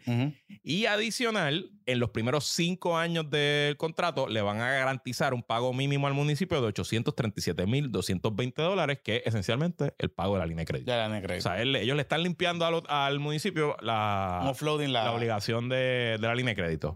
Y de lograr la licencia de casino, el municipio va a recibir por la vida del hotel, del contrato, el 5% de las ganancias brutas del casino. O sea que el de cada dólar que entre a ese casino, 5 centavos, van a ir a la arca del municipio de Aguadilla. Es una oferta que nosotros la encontramos súper buena, que la vimos, la comparamos con todo lo que teníamos. entonces, ah, tengo preguntas para ti. Ajá. Te voy a deponer. de tengo preguntas para ti. Ok. Hubo un proceso, o sea, esta, esta solicitud se recibe cómo? ¿Cuál es el proceso? Mandaron una carta. Mandaron una carta, pero no hubo una subasta. No hubo subasta porque desde el 2017 estoy autorizado por la legislatura municipal a vender en Ah, mercado o, o abierto. Sea, o sea, lo que tú me quieres decir es que la resolución de la legislatura municipal que está vigente Correcto. todavía Correcto. eh, autorizaba al alcalde actual hacer esto. Hacer eso, correcto. Ok. Así mismo es. O sea, que es la resolución que aprobó la legislatura del PNP. De Carlos Méndez del 2017. Ok. Y que nunca se rescindió, nunca se cambió, nunca se quitó. Entonces, Sila Mari, por ejemplo, Ujú. Sila Mari, ¿qué hace? ¿Cuál es el rol de Sila Mari en este? es parte de McConnell y De McConnell. Ella Pero representó a esta gente ante el municipio. porque Entiendo que sí, sí, eh, porque entiendo que HI Development es cliente de McConnell. Entonces ellos entran también con McConnell Investment, pero ellos son minoritarios en, en la transacción. Eh, McConnell, McConnell, Investment. correcto. Pero, pero McConnell lo representa Correcto. a su vez. Mm. O sea que lo que se decía de que, por ejemplo, si la Mari estuvo envuelta en algo, es cierto. Correcto. O sea, ya fue parte, O sea, del, proceso de. o sea, Y ellos fueron al municipio, digamos, si la Mari y esta gente fueron al municipio. ellos estuvieron el día de la mm, que la legislatura municipal aprobó la transacción. Ok, a esa era la próxima pregunta. La legislatura municipal aprueba la transacción. Correcto. Ba- ¿Basado en qué? En esta presentación. En esta presentación que yo estoy mirando aquí, donde explicamos todo el, todo el tema del dinero, etcétera, las cosas, las otras ofertas que tenemos sobre la mesa. Pero lo interesante es, y aquí es que voy, Ajá. En Aguadilla ya hay un casino que está en uno de los hoteles que está cerca de la base. De la base, yo sé, ajá. Y ese casino, pues, pues no, es una persona bastante conocida en el noroeste con acceso. Y se juntó el hambre con la necesidad, él junto a Yanis Irizarry, la ex alcaldesa de Aguadilla, y los legisladores municipales que le responden a ella, porque en, en la legislatura municipal de Aguadilla hay una situación como los Pava Clinton. Hay unos que le responden a Yanitzia Ajá. y hay otros que son, son PNP, pero no necesariamente son de Ok, Yanitzia. ok. Eh, O sea, son son los. Los, Pues, los Yanisa- pues esto se empieza a filtrar por allá por Aguadilla y como dos días antes de que la legislatura municipal va va a considerar la propuesta de, de, de HI Development, nos llega una carta del dueño de- del hotel de Aguadilla, del, del casino, diciendo yo estoy interesado también, estoy listo para negociar con ustedes un acuerdo para, para el hotel. Y el, eso se, le, se lo dan a un legislador municipal y ese legislador municipal va a justicia y nos radica una querella diciendo el alcalde de Aguadilla está cogiendo dinero, Ok, está pero si habían varias, ok, pero entonces si habían varias ofertas. Sí, pero- Papá, pero es que esto fue una carta de una página sin nada. Por eso, por eso, por eso. Pero, pero vamos a asumir que era una oferta. Ajá, ajá. ¿Habían varias ofertas o no habían No, varias ofertas? así, ofertas que estuvieran ready para firmar. Ajá. Para... No, no había O sea, nada. que, que la legislatura municipal pudiese evaluar No. entre tres candidatos, No cuatro nada. candidatos. No había nada. No había nada. Nada, absolutamente nada. Soña- te digo soñadores. Y no se hizo un proceso abierto de decir, estamos abiertos a, pro- a propuestas. Bueno, en el sentido de que cada vez que al alcalde le ponían un micrófono al frente, él decía, sí, quiero hacer algo con el hotel, no tengo el dinero para hacerlo, el que esté interesado venga a verme. O sea, Sí, pero que, no se publicó un edicto, ¿no. un edicto, no se publicó un edicto. este, una un banner en la página del No creo, no creo que eso sea. eh, diciendo, mira, el que quiera un RFP, No un creo que RFQ, eso sea. nada de eso. No creo. No hubo nada de eso. Ok. No, es que te hago las preguntas porque, o sea, puedo entender, porque la gente puede plantear decir. Claro, claro, seguro. No Sí, problema. como que, ok, en verdad el hotel está allí tirado, pero eh, como que si la Mari, el alcalde es popular, este, está el sobrino, porque eso es lo que van a decir, está Ajá, el sobrino, ajá, ajá. está Luisito Marí, etcétera, que pueden pensar que hubo algo abreviado, no irregular, no malo, pero extraño. Lo pueden pensar, lo, lo- lo- Ajá. lo pensaron tanto que salió un, un reportaje en los rayos X. Claro. Eh, y te digo después fuera del aire cómo es que ese reportaje llega allí. Eh, pero la realidad es que esto es una excelente transacción para el municipio de Aguadilla, que no le cuesta dinero, que le va a generar ingresos por los próximos 50 años, que le va a abrir 100 habitaciones de hotel en un área que necesitamos habitaciones de hotel, que hace viable el parque de las cascadas de Aguadilla, porque tengo allí 100 habitaciones de gente, me hace viable el Canena, que es el parque de béisbol justo al frente, eh, y me crea todo un atractivo turístico que no existe en, en la... Por eso, porque, pero, pero ahí lo, lo- lo que yo pudiese pensar es que lo que pasa es, la- y el argumento de, las, de los detractores de esta transacción, o de detractores, ¿verdad? por decirlo así, es que se derrota tanto en cuanto existe una resolución de la legislatura municipal donde está autorizando básicamente al alcalde, sea quien sea, hacer a lo que buscar lo que a buscar lo que necesita para poder monetizar el, Correcto. el espacio. O sea, sí.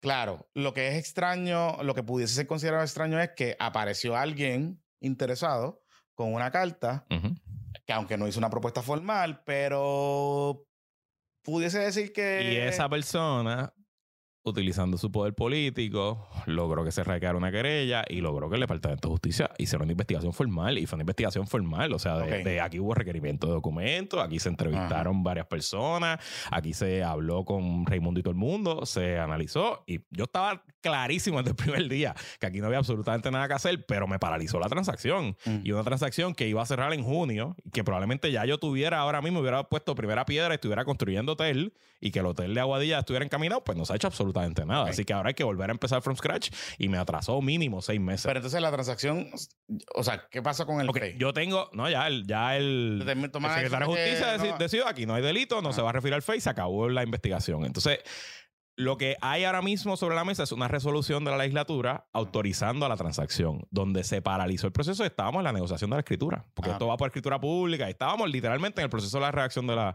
de la escritura que ahora pues se, se reactiva.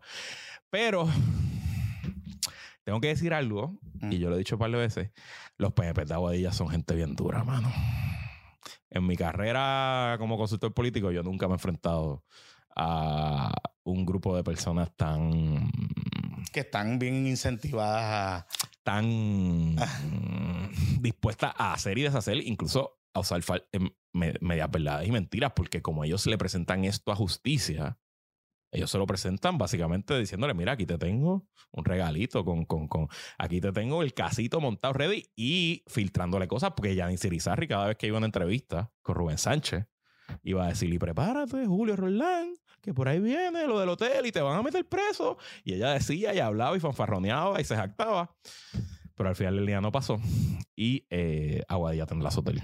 Aguadilla tendrá su hotel. Así es. ¿Es necesario un hotel en Aguadilla? Es súper necesario un hotel en toda esa zona. Desde Isabela hasta Rincón, la cantidad de cuartos de hoteles es paupérrima. Casi nada. Es realmente casi ¿Y nada. esto evitaría, por ejemplo, nivelar la competencia con los Airbnbs? Claro, seguro. O, o- o provocaría un problema adicional? No, Estás, estás- estás añadiéndole 100 habitaciones a- en la número 2, en un lugar súper nítido, eh, donde no las hay hoy. Porque ahora mismo los hoteles que hay, que son en la base, están cer- relativamente reti- retirados de, de esa zona, ¿no? Y hace atractivo también para Aguada, para Rincón, para el propio Moca, que le estás creando esos hoteles. Y puedes hacer otro tipo de actividades, eventos, graduaciones, senior proms, quinceañeros. El hotel tiene un salón de actividades en el techo precioso. En el techo, no, en el, en el penthouse, con una vista ridícula, porque eso, eso está ahí mismo en la número 2. Cuando Sí, hace la allá. curva, que, que miras, ves el atardecer caer ahí, etcétera. Tiene una piscina y una barra de piscina que está destruida, ahora mismo no se puede usar, pero que en teoría sería una de las cosas, porque es un infinity pool que cuando tú veas esa foto y estés bien montado, es como que diablo, qué cosa más, Sí, sí, sí. sí, más cabrona, tú sabes. So, Ok. va- tiene va a tener espacio de restaurante, eh, tiene estacionamiento, tiene el estacionamiento de las cascadas también, o sea que Hmm. Interesante. Bueno, trataron, no pudieron. Cago en la madre. mira, vamos a hacer la... Ah, by the way, Dime. la idea original era que eso lo corriera el municipio. Y eso sí que hubiera sido un desastre, cabrón. La idea original de esta administración, Sí, sí. que el municipio lo corriera. Sí. Y tenía que poner los 22 millones para ponerla al día. No, y además, que, yo, yo tuve estas discusiones y yo le decía, pero es que alcalde, si usted, el día que hay un quinceañero ahí arriba y se mate un muchacho, se caiga del, del balcón para abajo, eso va a ser culpa suya. o el día que haya que comprar toalla y sábana. Vamos, vamos Y jabón, jabón, jabón, Vamos a tener que pedir tres, tres licitaciones, vamos a tener, tú sabes, complicado.com, pero nada. Bueno, pero ahí, eh, por ejemplo, este, el alcalde Bullita, Junco, Papo Alejandro, tiene un hotel. No sé en qué ha quedado eso. Eh, Comerío, tiene un comería hotel. tiene un hotel. Pero, y son hotelitos chicos. O sea, el de Comerío tiene 20 habitaciones. Sí, sí, sí, Él es un Rincón construyó un hotel que nunca lo terminó y está en el casco del pueblo allí, una ruina. No sé si lo has visto, cerca- Ah, no. al lado del balneario. ¿Ah, sí? Sí, brother, una ruina. Una- o sea, está, está en varilla todavía allí. Eh, Mm, Bueno, mira, vamos a hacer la pausa. Cuando regresemos vamos a hablar un poco de esta primera semana del Mundial eh, Y de lo que. y de lo que depara el futuro. No se vayan, regresamos en breve. Este puesto para el problema vuelve a ser auspiciado por Microjuris, la compañía puertorriqueña con las mejores ofertas de Cyber Week para abogados y abogadas en Puerto Rico. Ahora mismo en la oferta de Cyber Week hay cursos de educación continua a 40 dólares y planes de créditos que no caducan. Así que no importa si tienes que cu- cumplir con los créditos ahora o en los próximos años, estos planes, si los compras ahora, no caducan. Elige entre 24 créditos por 275 dólares, 12 9 créditos por 160 dólares y 8 créditos por 140 dólares. También puedes suscribirte a cualquiera de sus planes y el segundo mes va por la casa. Ahí lo escuchaste. El segundo mes de Microjuris para tu oficina legal va por la casa completamente gratis. Aprovecha para que ningún cliente te diga que esa investigación legal o ese monitoreo legislativo está incompleto. La oferta culmina el domingo 4 de diciembre a las 11 y 59 de la noche. Así que entra ahora mismo a oferta del mes.microjuris.com, oferta del mes.microjuris.com o llama al 787-724-3889, 724-3889. En puestos para el problema, no queremos a ningún abogado o abogada con un INRE. Y este podcast es traído a ustedes también por otro podcast, En la Trinchera con Cristian Sobrino. Puedes escuchar conversaciones profundas con figuras de alto perfil y todos los relieves en la discusión pública de Puerto Rico. Desde miembros de la Junta de Supervisión Fiscal como David Skill, comentaristas políticos como Luis Dávila Colón y Leo Aldrich. Yo escuché la de Dávila Colón y me encantó, súper buena esa entrevista. Senadoras como Joan Rodríguez Bebe, también la escuché y le escribí a Sobrino después que escucharla. Maldita sea, me cayó bien Joan Rodríguez Bebe. Hasta tuiteros como la vieja changa y sí, podcasteros como el bizcochito Jonathan Lebrón Ayala y el cabezón de Luis Herrero. Y de hecho, creo que es el martes. Esta semana vamos a grabar un episodio en La Trinchera, que no voy a adelantarlo, pero va a estar el bizcochito, voy a estar yo, así que busquen La Trinchera en su aplicación de podcast favorito todos se sientan con Cristian Sobrino para discutir de forma relajada, relajada e incisiva, para debatir los temas más controversiales que otros programas no tocan ni con una vara de nueve pies. La Trinchera con Cristian Sobrino es un podcast disponible en Spotify, Apple Podcast y todas las demás plataformas de audio. Suscríbanse y sigue a Cristian Sobrino y al podcast Las Trincheras en Facebook como Podcast La Trinchera, en Twitter como Sobrinovich, sí, Sobrinovich, así, ajá, y Instagram como Sobrinovich. Gracias a Cristian Sobrino y al podcast La Trinchera y a todos nuestros patroncitos y patroncitas pymes por apoyar a Puestos para el Problema. Ahora, de regreso al podcast. Regresamos, continuamos aquí en este episodio de Puestos para el Problema. Esta semana estamos haciendo como un poquito de housekeeping y usted sabe quién es Pepito. Hemos hablado de él muchas veces. Muchas veces. él es la persona que nos hace vernos bien. Correcto. Este, así que nos corría los errores. Nos corría los errores. Eh, una y, y, le acaba de añadir frescura y juventud también a esta. Sí. A esta, a esta, sí, y, y, tú sabes que en mi fase ahora de TikTokero. Este, ¿Él, es pues, él es uno de tus guías. Él es uno de mis guías. Ah, Y no te solo de mis guías, que también lo estrenamos. Hicimos algo juntos en estos días y ya próximamente lo estoy cogiendo como millón Padawan. Ay, por Para hacer un par de cosas. No, considera eso, por favor. Sí, sí, Para hacer un par de cosas porque, pues, el chamaco creo que tiene potencial. Anyway, lo traímos aquí porque. Y le decimos Pepito porque él quiere que le digan Pepito, by the way. No es que esto no es nosotros siendo y Esto como eh, y esto también como herencia porque su papá le dicen Pepe. Papá es Pepo, él es Pepito. Él es Pepito. Papá es Luis y me dice Luisito. Exacto, exacto, exacto. Exacto. Así que este, por eso es que le decimos Pepito, no es para diminish. Él quiere que le decimos, digamos Pepito. Exacto. O sea, de, hecho, toda la compañía le dice Porque dicen, ah, ustedes son unos bullies, siempre la somos unos bullies. Pero en este caso, no. En este caso no lo estamos haciendo. y menos el cabrón que nos poncha. Exacto. El tipo controla Exacto. Así que lo trajimos aquí. Este, la historia de Pepito va de esta manera. Él jugó voleibol y jugó soccer. Así es, ¿verdad? Sí, jugó, fútbol. Fútbol. Fútbol, fútbol, Vamos a hablar con propiedad. Soccer fue lo que, perdón, el, fútbol americano fue lo que jugó José Javier Lama. Ah, de verdad. Saludito. Sí, sí, sí, sí, sí, sí, sí. Fíjate, ¿y qué, qué posición jugó Lama? él es alto, él es grande. Yo creo que él jugaba una de esas. Receiver o linebacker. Una de esas que. como que la que mete cantazo. Ah, pues los que meten cantazo. Una de esas cosas, una de esas cosas, una de esas cosas. Sí, él es bien. Sea, soberanía e independencia, pero. Sorpresa. Sí, sí, soberanía e independencia, pero queremos fútbol americano. Anyway. Rico, libre y capitalista. Eh, correcto, correcto, correcto, correcto. Este, de hecho, me quiere meter a probar pasteles veganos y todo eso. No, no, no, no. ya, ya negociamos, le dije. Ahí.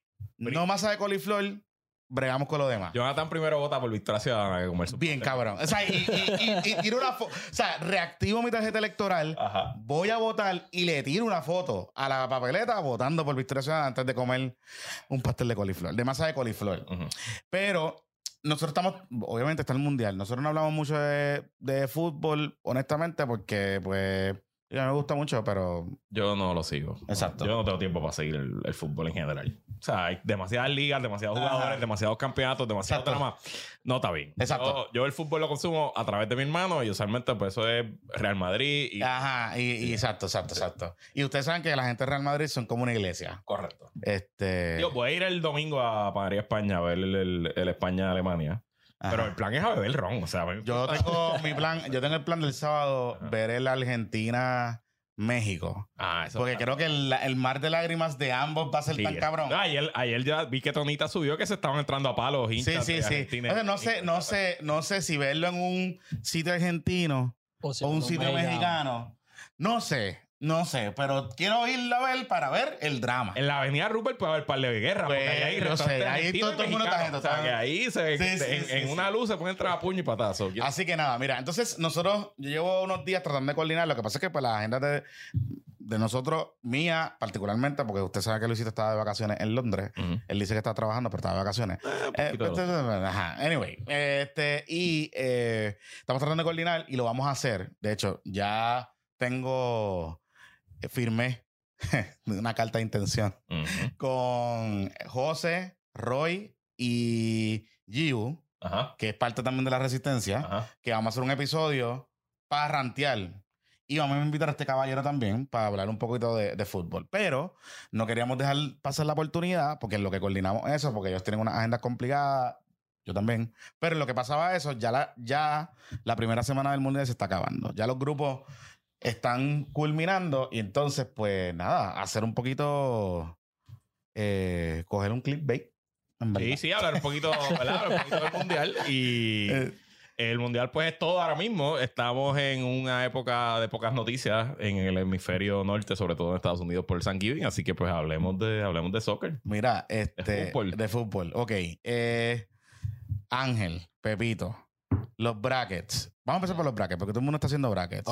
Los brackets, ¿todavía podemos decir que se les jodieron a par de gente o todavía es muy temprano para anticiparlo? Yo digo que sí. Sí. Y porque estamos hablando de que, por ponerte un ejemplo, Argentina, perder contra Saudi Arabia, ahora te enfrentas a dos equipos más fuertes, pues empiezan las dudas, que va a ser México vendrá igual, Polonia vendrá igual. Estamos hablando que Saudi Arabia no es un equipo para ganarle a Argentina por completo. Pero esto es un mundial, esto es un torneo que puede ganar cualquiera. No importa qué, y más específicamente que estamos eh, jugando en un país que los jugadores no están acostumbrados a jugar en este clima. O sea, hay videos de los de Inglaterra, por poner un ejemplo, que están en 80 grados y están básicamente quejándose del puro calor que hay. Sí, que, o sea, que el, el calor obviamente juega a favor de los, por ejemplo, de los Ujú. saudíes. Claro. Porque, pues, eh, La costumbre de ellos jugar allí este y clima. jugar, a- y jugar en ese clima. Y lo segundo, a mí me dio la impresión, yo vi ese juego, lo vi completo, de hecho, este, y me dio la impresión de que Argentina está como que... Messi no se ve jugando con presión como en otros mundiales, pero a la misma vez Argentina está como que dependiendo de Messi. Lo que pasa es que el equipo, este equipo está más completo. Mm. Y, tío, Y- venían, ¿verdad? De Venían jugando bien. Venían de jugar bien. corridas, ¿no? Sí, sí. Venían jugando los salvaje. 30 y 38 creo que eran. Y el equipo de por sí, lo que pasa es que Argentina siempre ha jugado con la mentalidad de vamos a darle el balón y que Messi haga lo que sea. Ajá. Pero este equipo que tienen ahora es un equipo que todos pueden jugar bien. Él no tiene que ser la clave de este equipo y él ya lo sabe. Pero cuando tú ves el juego, pues todos todavía están con la mentalidad de vamos a dársela a Messi y que él lo haga. Y digo, a lo mejor había cosas de nerviosismo del primer juego, de, de tu caer en ritmo en el Eso te iba a preguntar, ¿cuánto daño psicológico hace todas las anulaciones de goles que le hicieron en esa primera mitad argentina? Bastante porque tú te vas con la mentalidad de que yo juraría que estábamos bien y no lo era. Claro está, hay que reconocer que esas tres que rechazaron, dos de ellas sí lo eran. Excepto hubo una que la misma FIFA ya habló y el mismo día lo dijeron, como que sabemos que cometimos un error con esta jugada. Que eso mentalmente ahora también va a tener un efecto cuando jueguen contra México, porque van con la mentalidad de que, diantre, ahora me tengo que aguantar, no me puedo ir para el frente, no me tengo que este, velar la línea. Y esta dinámica, pero ellos son profesionales, como yo siempre digo. Tú puedes llorar todo lo que tú quieras, pero tú vives de esto. Así que Exacto. es como que, es como que al, fi- al final del día este es tu deporte, este es tu trabajo. llorar, deja llorar. Como que deja de llorar y ponte a hacer, o sea, ponte a jugar. Exacto, deja de llorar. No sean tan llorones. Exacto. si usted no está viendo domingo, pues ya sabe lo que habrá Lo que pasado, habrá pasado. Argentina-México. Pero esencialmente, ¿quién tú crees que va a ir con más presión en ese partido? México empató 0 a 0 con Polonia, eh, así que México también necesita una victoria sobre. Argentina. Argentina, si pierde, se elimina. Pero hay una cosa importante antes de que Pepito entre. A lo mejor Pepito me va a decir, estás hablando mierda. Ajá. Pero las expectativas con México para este mundial no eran, no eran altas. Ujú. Digo, o sea, en México todo el mundo piensa que siempre van a ir al mundial y van a ganar el mundial, ¿verdad? Eso, pues, es ser latinoamericano. Eh, Esa es la verdad. O sea, como que esa es la verdad, esa es la realidad de ser latinoamericano y de, de que el fútbol es una iglesia, es una religión y uno se lo vive y uno se lo cree y uno piensa. Pero la realidad es que, y particularmente que este equipo de México no llegaba en su mejor momento, no llega en su mejor momento, eh, salvo pues que obviamente que Memo, a que nos tiene acostumbrados Ajá. a ser un hijo de la gran puta Cada mundial. y a- en cada mundial y a revivirle la ceniza y a hacer... en, la- en los mundiales. No sé, no sé qué él hace el muchacho, pero él siempre demuestra cría. O sea, no es la primera vez que él hace estas cosas heroicas. Pero la realidad es que los muchachos están al garete. Ese equipo no está bien. Ese equipo tenía un montón de drama, habían chismes, eh, la gente piensa que el dirigente es una mierda, todo ese tipo de cosas. Pero si tú me dices a mí quién estaríamos con más presión, yo creo que Argentina. Para mí, Argentina, porque uno, México te puede sorprender. Mm. No importa que México pueda hacer lo que sea, tiene el equipo, tiene todo el drama, pero cuando tú eres un equipo que entraste a este mundial como uno de los favoritos, todas las expectativas, que si la final es el gol mil, es el juego mil de Messi de su carrera, Mm. que si tú estás, creo que era, el- de acuerdo a la casa de las apuestas, eras el tercero con mejor este, posibilidad de ganar este mundial. Ya tú vas con esa mentalidad de que esto es de nosotros y tú perder contra Saudi es un impacto grande de tú decir contra. Nos echaron para atrás, claro está, hay que reconocer que ese segundo fue un golazo. Y eso no lo paraba nadie, podía ser el mejor portero del mundo y no lo iba a parar. Claro.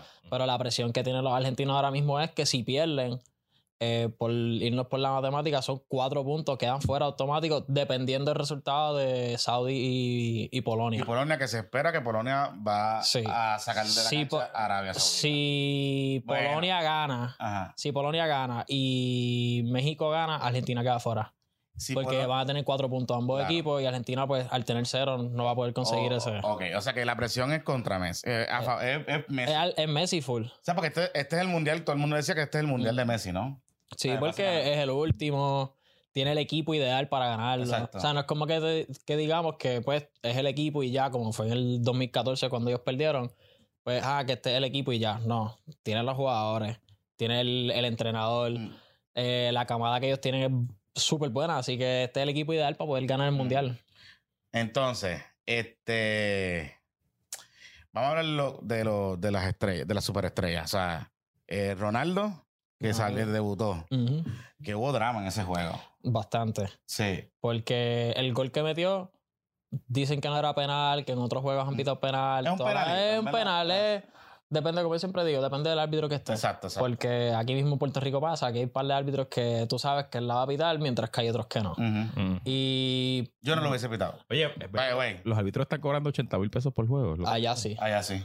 Aquí te van a cobrar el 100 y cuidado. Sí. Oh, Aquí sí. cobraban, bueno, en mi época cobraban, cobrábamos 100 pesos. En la liga de borrachos de Roy Chévere y José Ah. Aníbal eh, cobran 80 dólares. Sí, sí, pues eso es lo- ese es el estándar. Sí. Por allá Es- cobran 80 mil. Ah, Yo me imagino que tú le tienes que pagar a los árbitros de la Copa Mundial mucho para que. Para que no apuesten los cabrones, para que no No apuesten los, muchachos. Acuérdate que ah, muchos de estos árbitros vienen de países que el Ajá. cambio, ¿sabes? Que, que la cosa... Y si, y si todo el mundo está haciendo millones y millones de pesos, Por eso. no van a ganar bien. Por eso, por eso, por eso, por eso.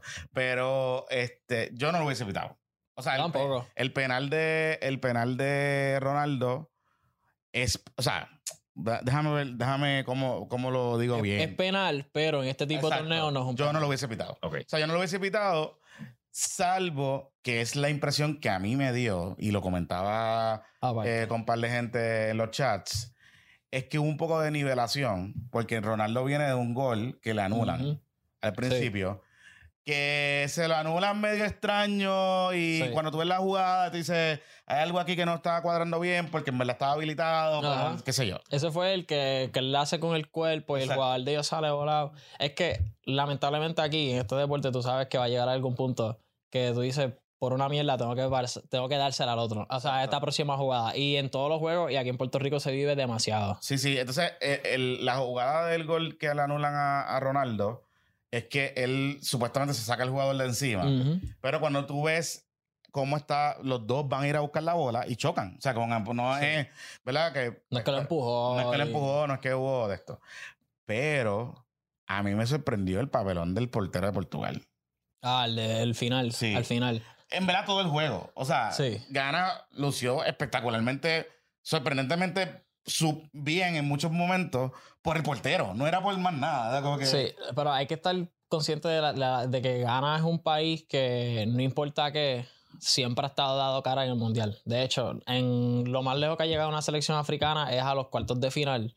Y esta selección de Ghana lo hizo en el 2010. Ujú. Que, y la camada que ellos tienen ahora mismo es súper buena. Y ellos son un país que se benefician de jugadores de doble nacionalidad. Ah, Ahora mismo, el jugador estrella de ellos pudo haber jugado por, el, por España. De hecho, su hermano está jugando por España ahora mismo. Ah. Que es Iñaki Williams, su hermano es Nico Williams, Exacto. que está con España. Él pudo haber jugado con España. O sea, que nosotros nos quejamos cuando... Cuando traemos cuando gente. y tú sabes, porque aquí somos mamabichos sí. para, los- para los magníficos y, y los doce magníficos se van a lloriquear. y Bueno, hay 137 jugadores jugando por el país que ellos no nacieron. Y ayer, en el juego de Suiza contra Camerún, el que mete el gol para que Suiza gane, nació en Camerún. Hmm, interesante. Él no lo celebró. Sí, by es que la mete, que yo, yo, vi, yo vi ese negrito en Suiza y dije, "This is weird. Bueno. Eso me suena está interesante, está cool, pero yo fui a Suiza y ahí, ¿me entiendes? No, O sea, No hay, no hay. ustedes que son blanques, hay, ustedes negritos allí, ¿me entiendes? Suiza es el lugar más caro que yo he visitado en mi vida. No te solo eso, que Eso me primero que todo el mundo es hermoso, todo el mundo es, Todo es bello, bello. todo el mundo es lindo, todo el mundo es lindo, todo el mundo es alto. Todo el mundo es alto y por alguna razón es como un color de pelo como no es ni rubio, es como miel, como extraño, es como raro. Anyway, yo lo vi y dije, esto está curioso aquí, pero nada, no lo sabía que era doble, doble nacionalidad. Y él era, él nació en Camerún. Ok. Y a los en temprana edad se fue para Suiza y se desarrolló allá, se nacionalizó y pues lo convocaron. Y, Mm. metió, y le metió Y le metió un gol a Camerún Y le metió un en el, gol a en el Camerún. mundial. Y ganaron. El primero en la historia Y que Suiza creo que está lo aquí hace. como. Suiza fue un upset, ¿verdad? Suiza eliminó a Italia o algo así. Sí, lo que pasa es que en el grupo de cuando clasifican al mundial en Europa se divide de esta manera. El que llega primero en ese grupo Mm. entra automático. El que llega segundo va a un repechaje Mm. que se enfre- es, es como una semifinal. Mm. Va a una semifinal, después tienes que jugar otro repechaje. Y pues en ese grupo Suiza termina primero, Italia termina segundo y cuando Italia va para el repechaje juega contra Macedonia del Norte y se elimina. Eso fue el mega upset. Ah, qué papelón. Que de pa' colmo, si Italia llegara a ganar ese juego, la final, él por el pase era contra Portugal. Así que iba a estar, o. Portugal no pasaba o Italia no pasaba. Qué lo que era. Wow. Qué lo que era. Entonces, Portugal, Ronaldo, posibilidades. ¿Cómo tú lo ves? Ahora mismo eh, tienen el grupo, para mí es el grupo impredecible porque Corea, Uruguay y Ghana son países que te pueden clasificar. Sí, sí, sí. Pero yo entiendo que ellos pueden pasar. Ojo, si ellos terminan segundo en este grupo y Brasil termina primero en su grupo, se enfrentan. en la próxima. Mm. Ay. Y Brasil ayer es el único partido que he visto. vino- Para mí, el de todos los juegos, de todos los juegos, Brasil ha sido, de todos los equipos, Brasil ha sido el mejor que ha jugado. Eso, de no te, iba- todo. eso te iba a decir. Y con, España- con todo eso que España dio un goleó. 7-0, España goleó, pero sí, era sí, pero España, pero jugaron contra Costa Rica, O ¿sabes? sea, jugaron contra Puerto O Rico. sea, en Costa Eh, Rica, en Costa Rica hay un tipo que jugó en Puerto Rico. Ah, ok. O sea, Imagínate. Sí, o sea, aquí. Sí, ¿Cómo se llama? Kendall Watson jugó con Bayamón. De hecho, pusieron, Wow. pusieron hasta una foto de él. La segunda vez que él va al mundial. Porque él metió gol en, en el de Rusia. Ok. Ok. Mira, pero entonces, eh, hab- hablando de Brasil, yo vi el juego de Brasil. Ujú. Eh, bueno, vi la primera mitad. Este, la segunda no, pero vi el gol de Richardson. Que Ah, hasta el momento yo dijeron. creo que es El golazo. El el gol del mundial. Eh, es el gol del mundial. Yo no creo que nadie vaya a superar eso. O sea, como que fue una jugada es impresionante. O sea, como que en el momento que la hizo, Ujú. cómo la hizo, tú dices, anda para el carajo, esto está cabrón. Tú sabes. Pero eh, dos cosas que me llamaron la atención, Ángel, eh, fue uno, Serbia le estaba jugando, pero salvaje. Sergio. Salvaje. Ninguno medía menos de 6'4. Y estaban, pero Pero- y, bueno, el portero medía como casi siete pies, o sea, pero una cosa, sal, y era cuchillazo limpio y estaban entrando duro todo el tiempo, y qué Sí. sé yo. Y yo decía, mm, Brasil, Brasil le había pasado en los mundiales anteriores que habían equipos que le habían salido a jugar así y se cagaban. Ujú. Como que de momento se quitaban. Bueno, eso no fue en querían Alemania entrar. el 7-0. Sí, no, no querían entrar, como que de momento. Entonces eran 7-1. siempre las críticas del 7-1, no sé, como que siempre las críticas estas de que si te juegas duro, ellos no. Ellos van a. Y ayer lucieron bien. O sea, ellos no se cagaron en ningún momento dado. Tú ves que Brasil tiene. Yo creo que Brasil es el equipo del torneo. Para Hasta mí, el momento, para hasta el momento, ellos son los favoritos. Yo tenía Argentina ganando, pero de los que está, como ha jugado todo el mundo, sí, para mí, para mí, De Pepito. para mí Brasil, sí, está bien jodido.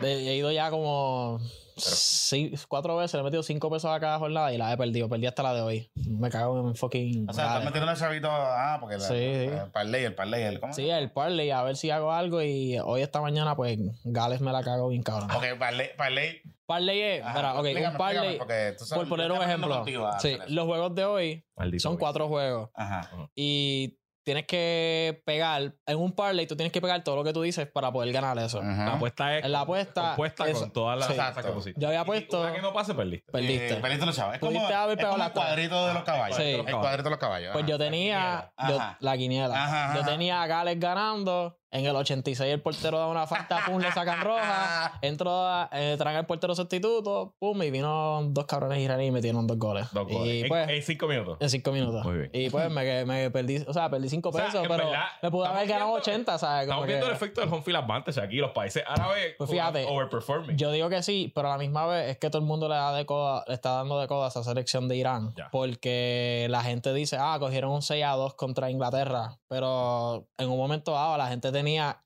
que este equipo podía sorprender a Inglaterra. Claro está, yo siempre dije que este juego iba a ser, ok, Inglaterra va a ganarle, pero no va a ser un 6 a 2. Eh, Terminó siendo un 6 a 2 porque pues cuando a ti te meten dos, tres goles corridos, tu ánimo se baja por completo y te va a pasar. Claro. ¿Sabes? Cuando yo jugaba, yo llegué a coger pelas que había equipos que nos metían goles que tú decías, diablo, como que siguen metiendo goles y nosotros aquí tratando y seguían y seguían y el momentum. Ujú. Y más esta gente de Irán, literalmente tú ves que sacan la roja y empezaron a presionar, a presionar, a presionar hasta que un tipo pateó del carajo y la metió. Claro. Literalmente Mm. fue así.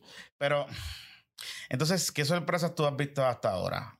Ya que. Sorpresa, el de Japón y Alemania. Sí. Sí. El de Japón y Alemania, obviamente el de Saudi y el de, el de Argentina, nadie va a superar eso. Claro. En verdad, tengo que decir lo siguiente. Los fanáticos de Saudi Arabia, top. Top. Hasta el momento son los más sí, top. los más top. O sea, están, son unos hijos de la gran puta. Están cabrones. Eh, en verdad, me lo. O sea, cuando cogieron un reportero que le decía Wes Messi. Ah, o sea, el, como el- que yo- el coreano, core- Messi. Ajá, yo como que sí, sí, sí, sí. En verdad, tú, en verdad está cabrón. Pero pues, y si tú le ganas a Argentina, ¿te crees que te puedes ganar el torneo? Claro, bueno, ahorita salió se lo estaba comentando a Luis antes de empezar. Ya salió oficialmente que cada jugador saudí le van a regalar un Rolls Royce por ganar ese juego. Hasta el que se, se, se la envió el banco. Sí, sí, sí. Ah, bueno, eso. Ey, me quejo. O sea, motivación. Le dieron el día libre a todo el mundo. Exacto. y- y- Sí. y- y- exacto. ¿Y qué sorpre- o sea, qué, quién te está sorprendiendo hasta ahora? De los países. Positivamente. O sea, que tú dices, diablo, esto, esto no estaba en el librito de nadie. Pues fíjate, el, yo diría, además de que Japón ganó, yo diría que Marruecos, que le empató Sí. a Croacia. Ok. Claro está, Marruecos es un equipo que también se apoya de la doble nacionalidad por mucho. Muchos de los jugadores pudieron haber jugado con otros equipos. Y jugarle a Croacia, que es el subcampeón pasado, y empatarle, pues ya es algo bien positivo, específicamente para las selecciones de África. Ok. Ok. Y yo diría que si hoy hay una decepción, pues para mí, además de Argentina, pues Alemania. Hmm. Tú perderle a Japón vi. ganando, ganando a la Japón y tú volver a, y tú perder de esta manera. O sea, ya es la segunda vez corrida, porque en el último mundial pasado ellos se eliminaron con Corea, con un equipo asiático te hace esto. Yo estoy un poquito en con Portugal. No vi, honestamente, no vi un equipo, no vi un equipo que, particularmente en defensa, Mm. no vi un equipo que tiene los, los recursos y las herramientas para cuando cuentan los minutos, Ya. que es la segunda mitad, eh, en ese tipo de, de situación, que cuando estén en segunda ronda, que vengan equipos que están en el Fuerte. golpe todo el tiempo, no sé, no sé, no sé, no los vi. Puede ser tremendo papelón para Ronaldo. Lo que pasa es que el equipo de Portugal, los que son los laterales, los Ah. defensas, el defensa derecho y el defensa izquierdo, este, son demasiado ofensivos. Ok. Y pues tú puedes tener ese apoyo en el ataque, pero cuando toca defender tienes que volver para atrás. Y ellos utilizan a, a Joao Cancelo y Guerreiro, que son jugadores que se conocen por ser bien ofensivos en esas áreas, Mm. que le están atacando a cada Sí, rato. tiene que- los va a cuando explotar. lo va a explotar en algún punto. Por ejemplo, cuando yo jugaba, yo jugaba en esa posición y yo estaba todo el tiempo corriendo arriba y para abajo y venían los cambios. Yo sabía que a mí me iban a sacar en el juego porque me estaban explotando todo este tiempo. Ujú. Y eso va a pasar aquí en algún punto. Sí, sí. De hecho, pasó. Los cambios fueron los que descojonaron al Los final. cambios fueron los que descojonaron y uno de ellos fueron los que salió y se descabronó todo. Sí, sí, sí. Y de hecho, para Portugal, el mejor jugador de ellos que está activo en cuestión de desempeño vino del banco y cuando entró fue el que metió el gol, que es el Rafael Leao. Ok. Sí, sí, sí. Fue un gol bonito. Oye, este. Decepciones hasta ahora. Alemania. Ajá. Argentina y obviamente me atrevo a decir que el mismo Qatar. Tú sabes que estar do- este, Millones y 12 millones. años- 12 años. Ro- robársela, robársela, pendeja. a medio planeta. Y, y, bueno, ya oficialmente se, se acaban de eliminar. Sacando el- Ok. Ahora mismo, se acaban de eliminar. Así que Gracias por nada, todo el dinero que ellos invirtieron, que de hecho lo empezaron a hacer bien, que Puerto Rico debería coger un ejemplo así, pero obviamente el dinero está muy jodido ahí. Pero es invertir en el desarrollo de los jugadores jóvenes, que así de en algún punto vas a llegar lejos. Ellos lo hicieron desde que se anunció que iban al Mundial. Mm. 2019 llegaron campeones de la Copa de Asia, pues que ya es un equipo que van Claro. ganando. Los invitaron a jugar Copa América, claro está América, eso es la competencia bien fuerte, así que no tuvieron un buen torneo, pero por lo menos le empataron a Paraguay y jugaron la Copa de Oro, que es la máxima competencia que juegan los de la CONCACAF, que es la región de Puerto Rico, Mm. y llegaron a la semifinal, de hecho llegaron terceros. Ok, ok. Es interesante, pero mira, te iba a decir algo. Eh, digo, mencionaste el tema de Puerto Rico, te voy a preguntar, te voy a Ya. poner en un spot, pero, este, entonces, equipos a ver, o equipos que podían, que pudiesen decir, los vi bien, creo que pueden sorprender. Ecuador, Ajá. Ecuador jugó súper bien. a pesar de haber sido Qatar, Ecuador jugó Sí. súper bien. Y hoy van a jugar, de hecho, este viernes que estamos grabando, juegan contra Holanda, contra Países Bajos. Y pueden sacarle juego. Ok. Holanda está haciendo un papelón. Porque el equipo lo que pasa es que no tienen alguien fijo que pueda meter los goles. no Ah, es como ok. años anteriores que, de hecho, en casi todos los equipos así, el mismo España. Sí, España, ok, metieron siete goles, pero ¿quién va a ser tu delantero? Claro. Ahora mismo el goleador de España eh, juega en el medio, juega, en el- eh, juega por la banda. Y que ese- ese- hay un chiste bien, un vacilón con eso porque él, como es? Él, él es pareja de la hija del coach de él. Ah. Por eso son el vacilón. Nepotism. Vaya, va- ese chisme está bueno. Sí. Vaya, vaya. La verdad que Pepito sabe. Eh, Lo sabe de dentro y fuera de la cancha. Esto es chisme, esto es chisme. Eh, eh. Mira, entonces, este, equipos a sorprender que tú puedes decir, mira, yo creo que este equipo puede darnos la sorpresa. Dinamarca también. Sí. Mm. Claro, está, empataron con Tunisia, escandinavos- pero, escandinavos nunca, siempre tienes que contar con ellos. pero ahora mismo ellos fueron los que terminaron, los primeros en que se clasificaron a este mundial de manera invicta y ellos le ganaron en lo que se llama la Copa de Naciones en Europa. Le ganaron a, a Francia. Están en el mismo grupo. De hecho, que cuando se enfrenten, yo, a mí no me extrañaría si Dinamarca se lleva a Francia. Ok. Interesante. Entonces, eh, si tú me fuese a decir la base de este de esta primera semana, vamos a guayarnos aquí. La base de esta primera semana, ¿quién clasifica y quién se queda? Por grupo. Por grupo. Clasifica Holanda, Ecuador, eh, Inglaterra, Estados Unidos, México. No, espérate. El tema de Estados Unidos está interesante. Sí. bueno que lo mencionas porque Estados Unidos parecería ser que tiene un equipo diseñado para un proyecto. Pero no es ahora. No es no es para ahora. ahora. Es para Y es un equipo que yo creo que va a estar bien cuadrado para el Mundial 2026. Ese trip de los ¿Que es- que es Estados Unidos? Sí, que Estados es el- Unidos, el- el México, NAFTA, Canadá. El México, Sí. eh, el México, Canadá, Estados Unidos, que me da la impresión que está diseñado para eso. O sea, tu capitán tiene 23 años, tus mejores jugadores tienen 19, 20. O sea, Por tienen- eso, sí, son, equipo- son chamaquitos. es un equipo que va a estar súper duro en cuatro años. Ok. Y que todos están jugando en ligas buenas. En Europa, sí. Sí, sí, sí. Le- Los mejores jugadores de ellos, de hecho, nada más tienen, creo que son seis jugadores que juegan en la Liga de Estados Unidos.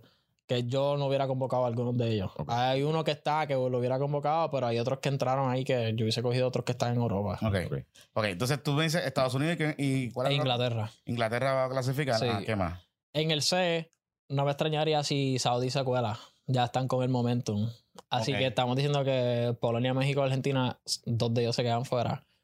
Así que. Diablo, las lágrimas. Pero yo creo que yo creo que Argentina va a poder colarse. Va a poder sorprender. Yo voy a apostar que esto fue un aprendizaje para Argentina y que se van a levantar Sí. y que van a llegar. No me extrañaría si cogen a México. yo, pienso que a yo pienso pueden golear a México. O sea, Digo, está- a los que nos vieron domingo a lo mejor no guayamos, pero, Sí. exacto.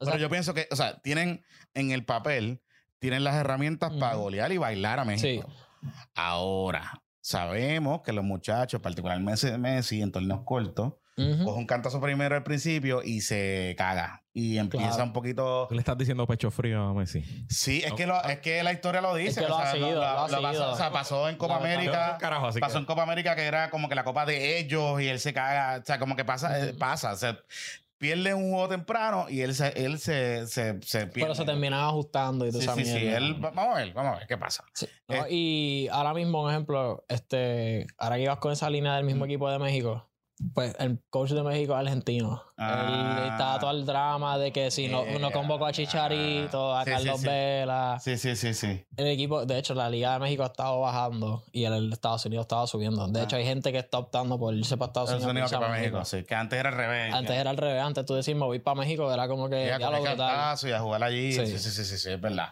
Este, Después Francia-Dinamarca. Ese para grupo mí, de- el grupo de- Francia está como campeón y jugó el primer Sí. partido como campeón. Ellos van a, ellos van a, ellos. van a romper esa, esa eh, el- lo que le dicen el curse de que siempre que hay un equipo campeón y no clasifican, yo pienso que lo van a terminar rompiendo. Ok. Este, del otro grupo, España y Alemania, yo pienso que Alemania va a arreglarse. Ah, Eh, del F, yo, yo tengo a Bélgica y a Marruecos, que Croacia se queda afuera. Ok. Y del G tengo a Brasil, Brasil y Serbia, a pesar de que Serbia perdió. Y del H, pues Portugal y Uruguay. hmm. Yo, Y- pe- ¿Será yo pensaría, cuadrito de Pepito. yo pensaría que en. Hashtag cuadrito de Pepito. Sí, pero yo pensaría que en el de Brasil. Ábreme el grupo de Brasil. Yo a Brasil. Brasil, Suiza, sí, Camerún y Serbia. eh, yo creo que Camerún. Camerún le queda todavía jugar con. con Brasil y con Serbia.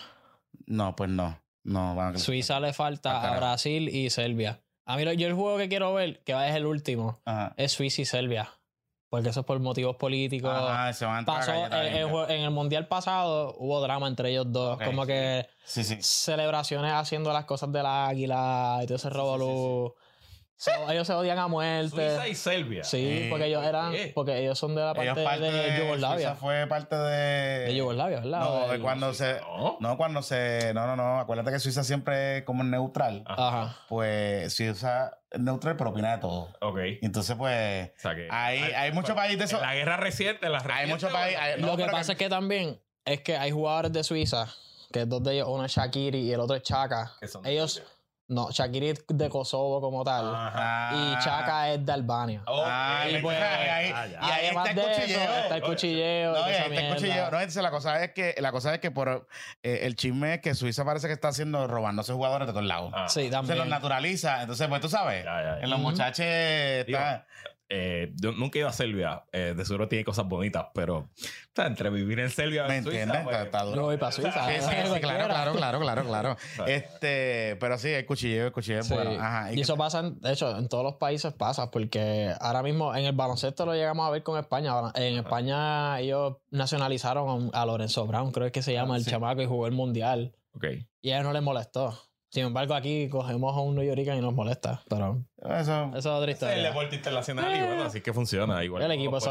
El equipo soccer de aquí nada más hay cinco que son de aquí puro, el resto son de allá para acá. Pero es porque, pero es la única manera que podemos llegar lejos. Porque si tú pones a los de aquí nos van a dar una pela. Y es la verdad. Bueno, ya, ya lo. Es la verdad. Oye, vamos, va- vamos, va- a- sí, ah, ya, ya que. Porque tú dejas Puerto Rico. Sí, exacto, tú eres de Puerto Rico, Pepito. Ajá. ¿Qué qué? Tú dejas Puerto Rico, cabrón. No, mira, no.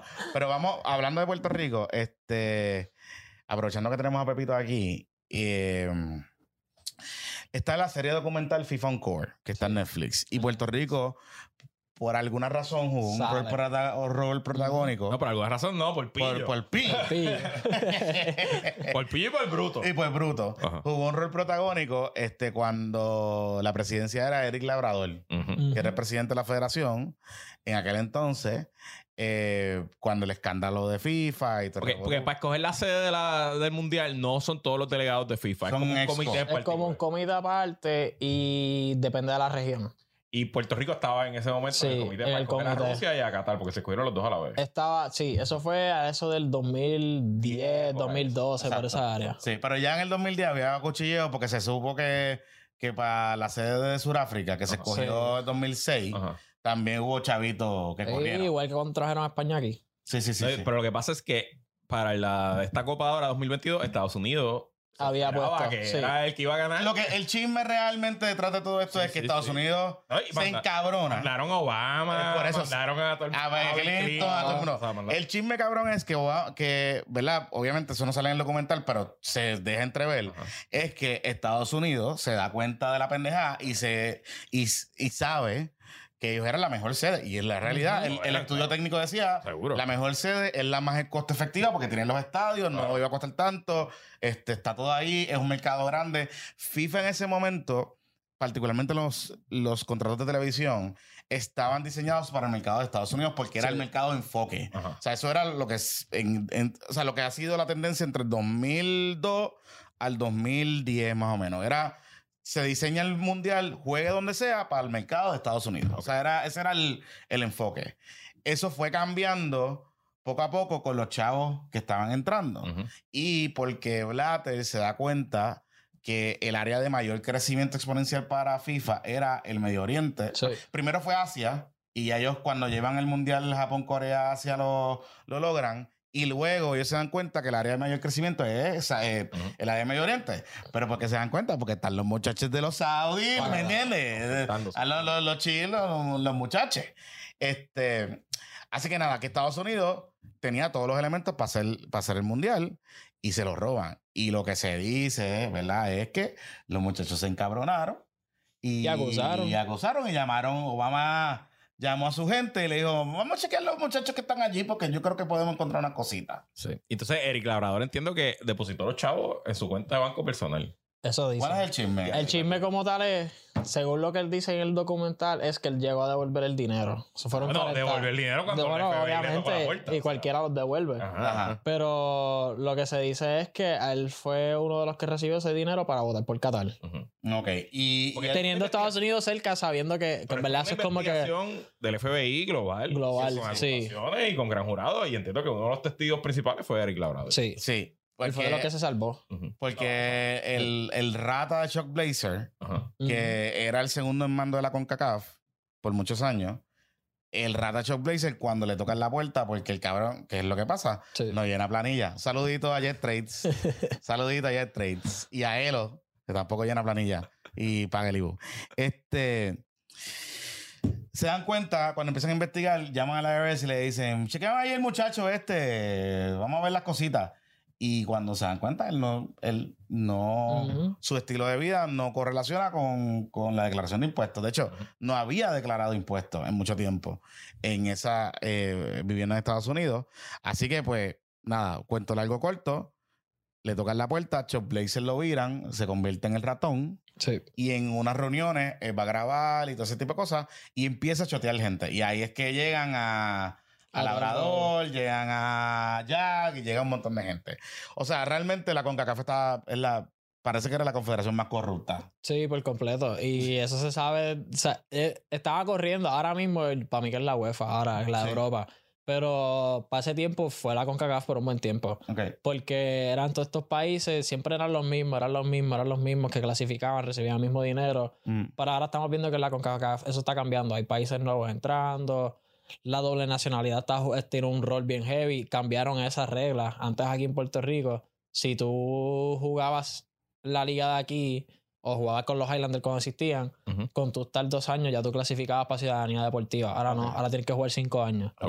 Y muchos países del, del Caribe se beneficiaban de eso. Mm. Y Curazao es uno que en algún punto puede ser una potencia. Claro está, ellos vienen de. son del, del Imperio de Holanda y toda esta dinámica y tienen puestos esos jugadores que vienen para acá, al igual que Surinam. Pero eso tuvo un impacto también en esto. Porque muchos, muchos países, muchas selecciones eran literalmente americanos que venían a jugar a esos países y cumplían los dos años y pum, ya Mm. convocados y los sacaban para el carajo del país, pero seguían jugando por ellos. Ok, ok. Importante ese asunto. Entonces, ven acá.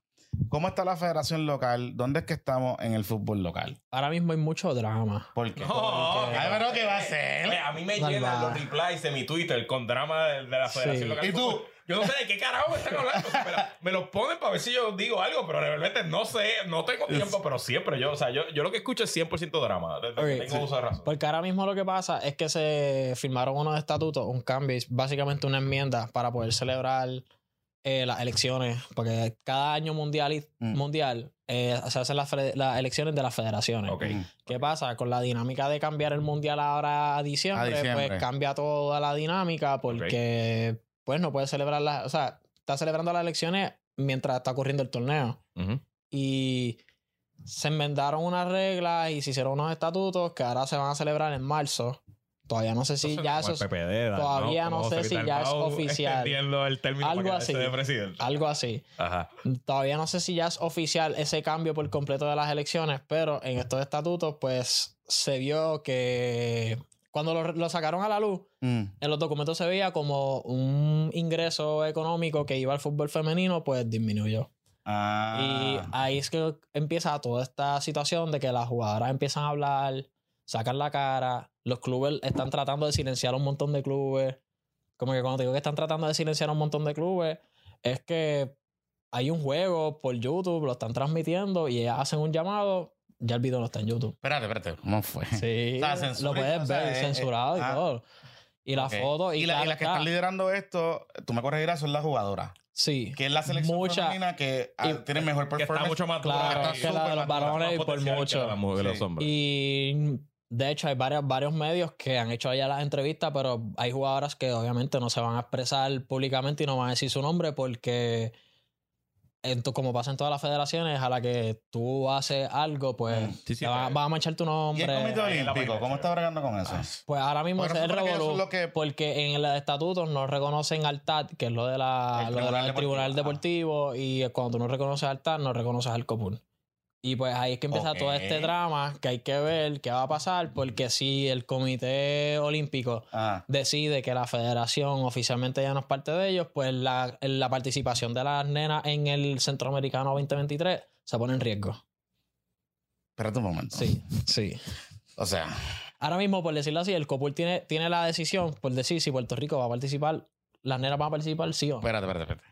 La selección nacional femenina que viene en los últimos años Sí, ascendiendo. sí. Que una de las selecciones en todas las en todas las categorías. categorías. La la, la, la Están- 17 acaba de tener están durísimas, están durísimas. O sea, e- ese equipo está brutal. Mm. Y tiene gente profesional que está jugando en ligas profesionales afuera y todo ese tipo de cosas. O sea, tú me quieres decir que estos cabrones, porque son machos, by the way. Correcto, claro. sí. ¿Cómo que se llama el presidente Ba- Bambalán de ahora? Ahora mismo, Iván Rivera. Iván Rivera. No es Iván Rivera. No es tu No. Ajá. No es el comentarista político. Pero, ajá, eh, este, el pájaro Iván Rivera, eh, que lo que he escuchado, porque a mí me han llenado también los replies, es, déjame empezar a averiguar, Ajá. a ver qué está pasando por ahí. Y lo que he escuchado es, son cuentos de, de papelón. O sea, de papeloneo full, de que se enchisma con la gente, de que eh, quiere sacar cosas gratis, este, todo ese tipo de cosas. Entonces, si este señor y este pájaro y la federación no reconoce y el COPUR no reconoce a la federación como el ente el governing body de Si ellos tampoco, o sea, si la Si no federación se tampoco al COPUR si no se mutuamente. reconocen mutuamente la selección femenina en su mejor momento en la historia no iría a una justa centroamericana donde muy probablemente tendrían posibilidades de ganar medalla. Sí, Pues esa es la realidad. sí. Eso es lo que está pasando. Eso es ahora en 2023. Ok, y esto por un chisme. Bien cabrón. Sí, sí, Ok. literalmente. Y estamos a finales del 2022. ¿Cuántos Sí. son los centroamericanos en verano? En verano. Ah, mira qué cool. En El Salvador, creo que, o Guatemala. Sé que es en Centroamérica. Ah, o sea que por eso, por esa cabronería de este tipo y de estos tipos y de estos pájaros, En Panamá. En Panamá. eh, Panamá. de estos pájaros, las nenas quizá no van. Ah, no, Sí. no, no. Iban a hacer en Panamá. Iban a ser en Panamá. Pero Panamá las canceló. no, lo, ese, El Salvador. Ah, ese juego centroamericano fue... San Salvador. El ser Salvador. Salvador. Ese juego centroamericano fue el chisme de que Panamá gana la sede y dice, fuck you, no voy a gastar los chavos. Sí. Ah, Y de momento, eh, el. Copol dice, vamos a traerlo para Puerto Rico y no sé qué. Y el gobierno dice, no está bien. No, síguelo. se, van, se van con Bukele. Sí, sí, sí, Se van sí. con Bukele Se va al con, Bukele para El Salvador. Este, y entonces, ahí es que estamos. Sí, y, y lo que falta, porque siguen sacando cosas por ahí para abajo. Yo los otros días me enteré algo de uno que todavía no es oficial, porque la persona que me lo dijo me dice, ah, yo no quiero sacar la, la pues, esta situación a, a la luz hasta que sea oficialmente. Pero la para... Federación Local recibe chavos de FIFA, ¿no? Sí, Mucho dinero. sí. Estamos Porque la hablando Federación de Local sie- está- siete dígitos. Por eso la hablando. Federación Local está metida en el programa ese de gol. El FIFA, FIFA, el FIFA program, el, algo- algo así, el un programa- Forward, Forward. el Forward, el que es un programa para, para eh, escuelas. para escuelas y federaciones que están under el develop, porque ellos le dan muchos chavitos. Sí. Correcto. Este, p- y, oye, y yo sé que ellos reciben mucho dinero. Cuando estuve en ese mundo, yo recuerdo que parte de lo que pasaba era que mm, se recibía dinero hasta para capacitación de, De De de todo. todo. Y, y hubo un momento dado, nosotros tuvimos un cast, un grupito de árbitros internacionales muy bueno, muy bueno, muy bueno. Los que están ahora mismo son buenísimos. Son buenísimos, buenísimos a nivel Copa Oro. O sea, O llevaban tenemos gente- uno que fue el, el árbitro principal de la final de lo que sería la versión de la Champions League de Europa, pero de acá de América del Norte. O sea, pitó creo que era el Seattle Sounders contra... Sí, no, no, un juegos equipo de grandes, México, o sea, juegos grandes, grandes. juegos en MLS. O sea, como que los han llamado para juegos complicados. Este, y, eh, y yo recuerdo que siempre había chisme porque el dinero llegaba, FIFA decía que lo enviaba, Ujú, pero no, estaban no los números de la, de la, en las finanzas de la federación, pero no aparecían. Los cha- o sea, no se veían los chavos. Inclusive, en un momento dado, se anunció con un bombo y platillos que la federación iba a usar el parque de Country Club como la sede nacional Ya. Y se iba a dedicar, ahí se iba a hacer una escuela y, hacer todo y qué sé yo. Eso es lo que tienen ahora mismo con, con en Salinas. La escuela de deportes, que ahora mismo ellos tienen su versión y todo ese revolú, que también hay drama. Con, en todos lados hay drama. Exacto. Pero Y- eh, eso es lo de lo que te voy a explicar, lo de los equipos, los jugadores, que no pueden, que est- están en la escuela, pero no pueden jugar por el equipo de la escuela porque el los clubes se enchismaron. Entonces revolú. entonces está el equipo y entonces están los chismes también de la liga profesional.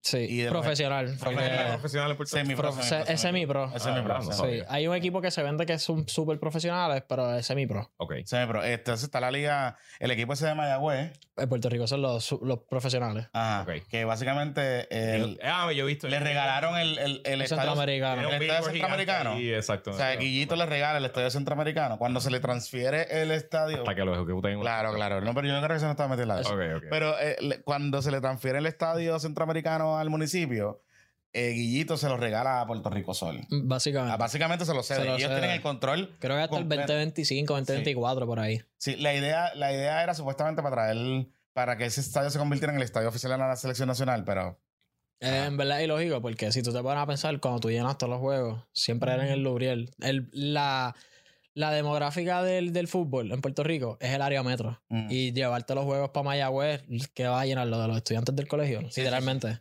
sí, no, y, y el, y el, ¿verdad? el estadio Juan Ramón Lubriel para todos los efectos prácticos es sí, nuestro estadio nacional. Y está O bien sea, como que- jodido. y está bien. Y está bien jodido ahora mismo. ¿Sí? La grama. ¿Ah, sí? Mi hermano que, la, Es que, no todavía se está jugando.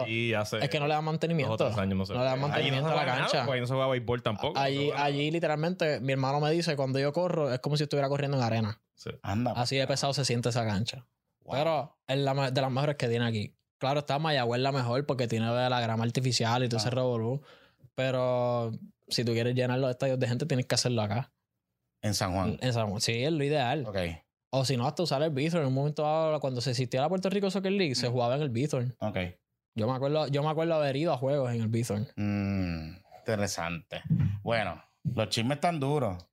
Eh, ¿Cómo le ha ido en rating a la copa versus otras copas? ¿Alguien sabe? Porque como veo tanta controversia rodeada. A mí no me extrañaría, a mí no me extrañaría si bajan, pero es por la evolución de los streaming. De que Bueno, yo puedo claro, piratear, claro, claro, de que yo puedo piratear y todas esas No, cosas. No, te solo eso, que no es que puedes piratearlo. Yo lo estaba pensando ayer y conociendo al amigo José Cancela, Ujú. Telemundo Puerto Rico tiene que estar bien encojonado Sí. porque está pasando una cosa. Ajá.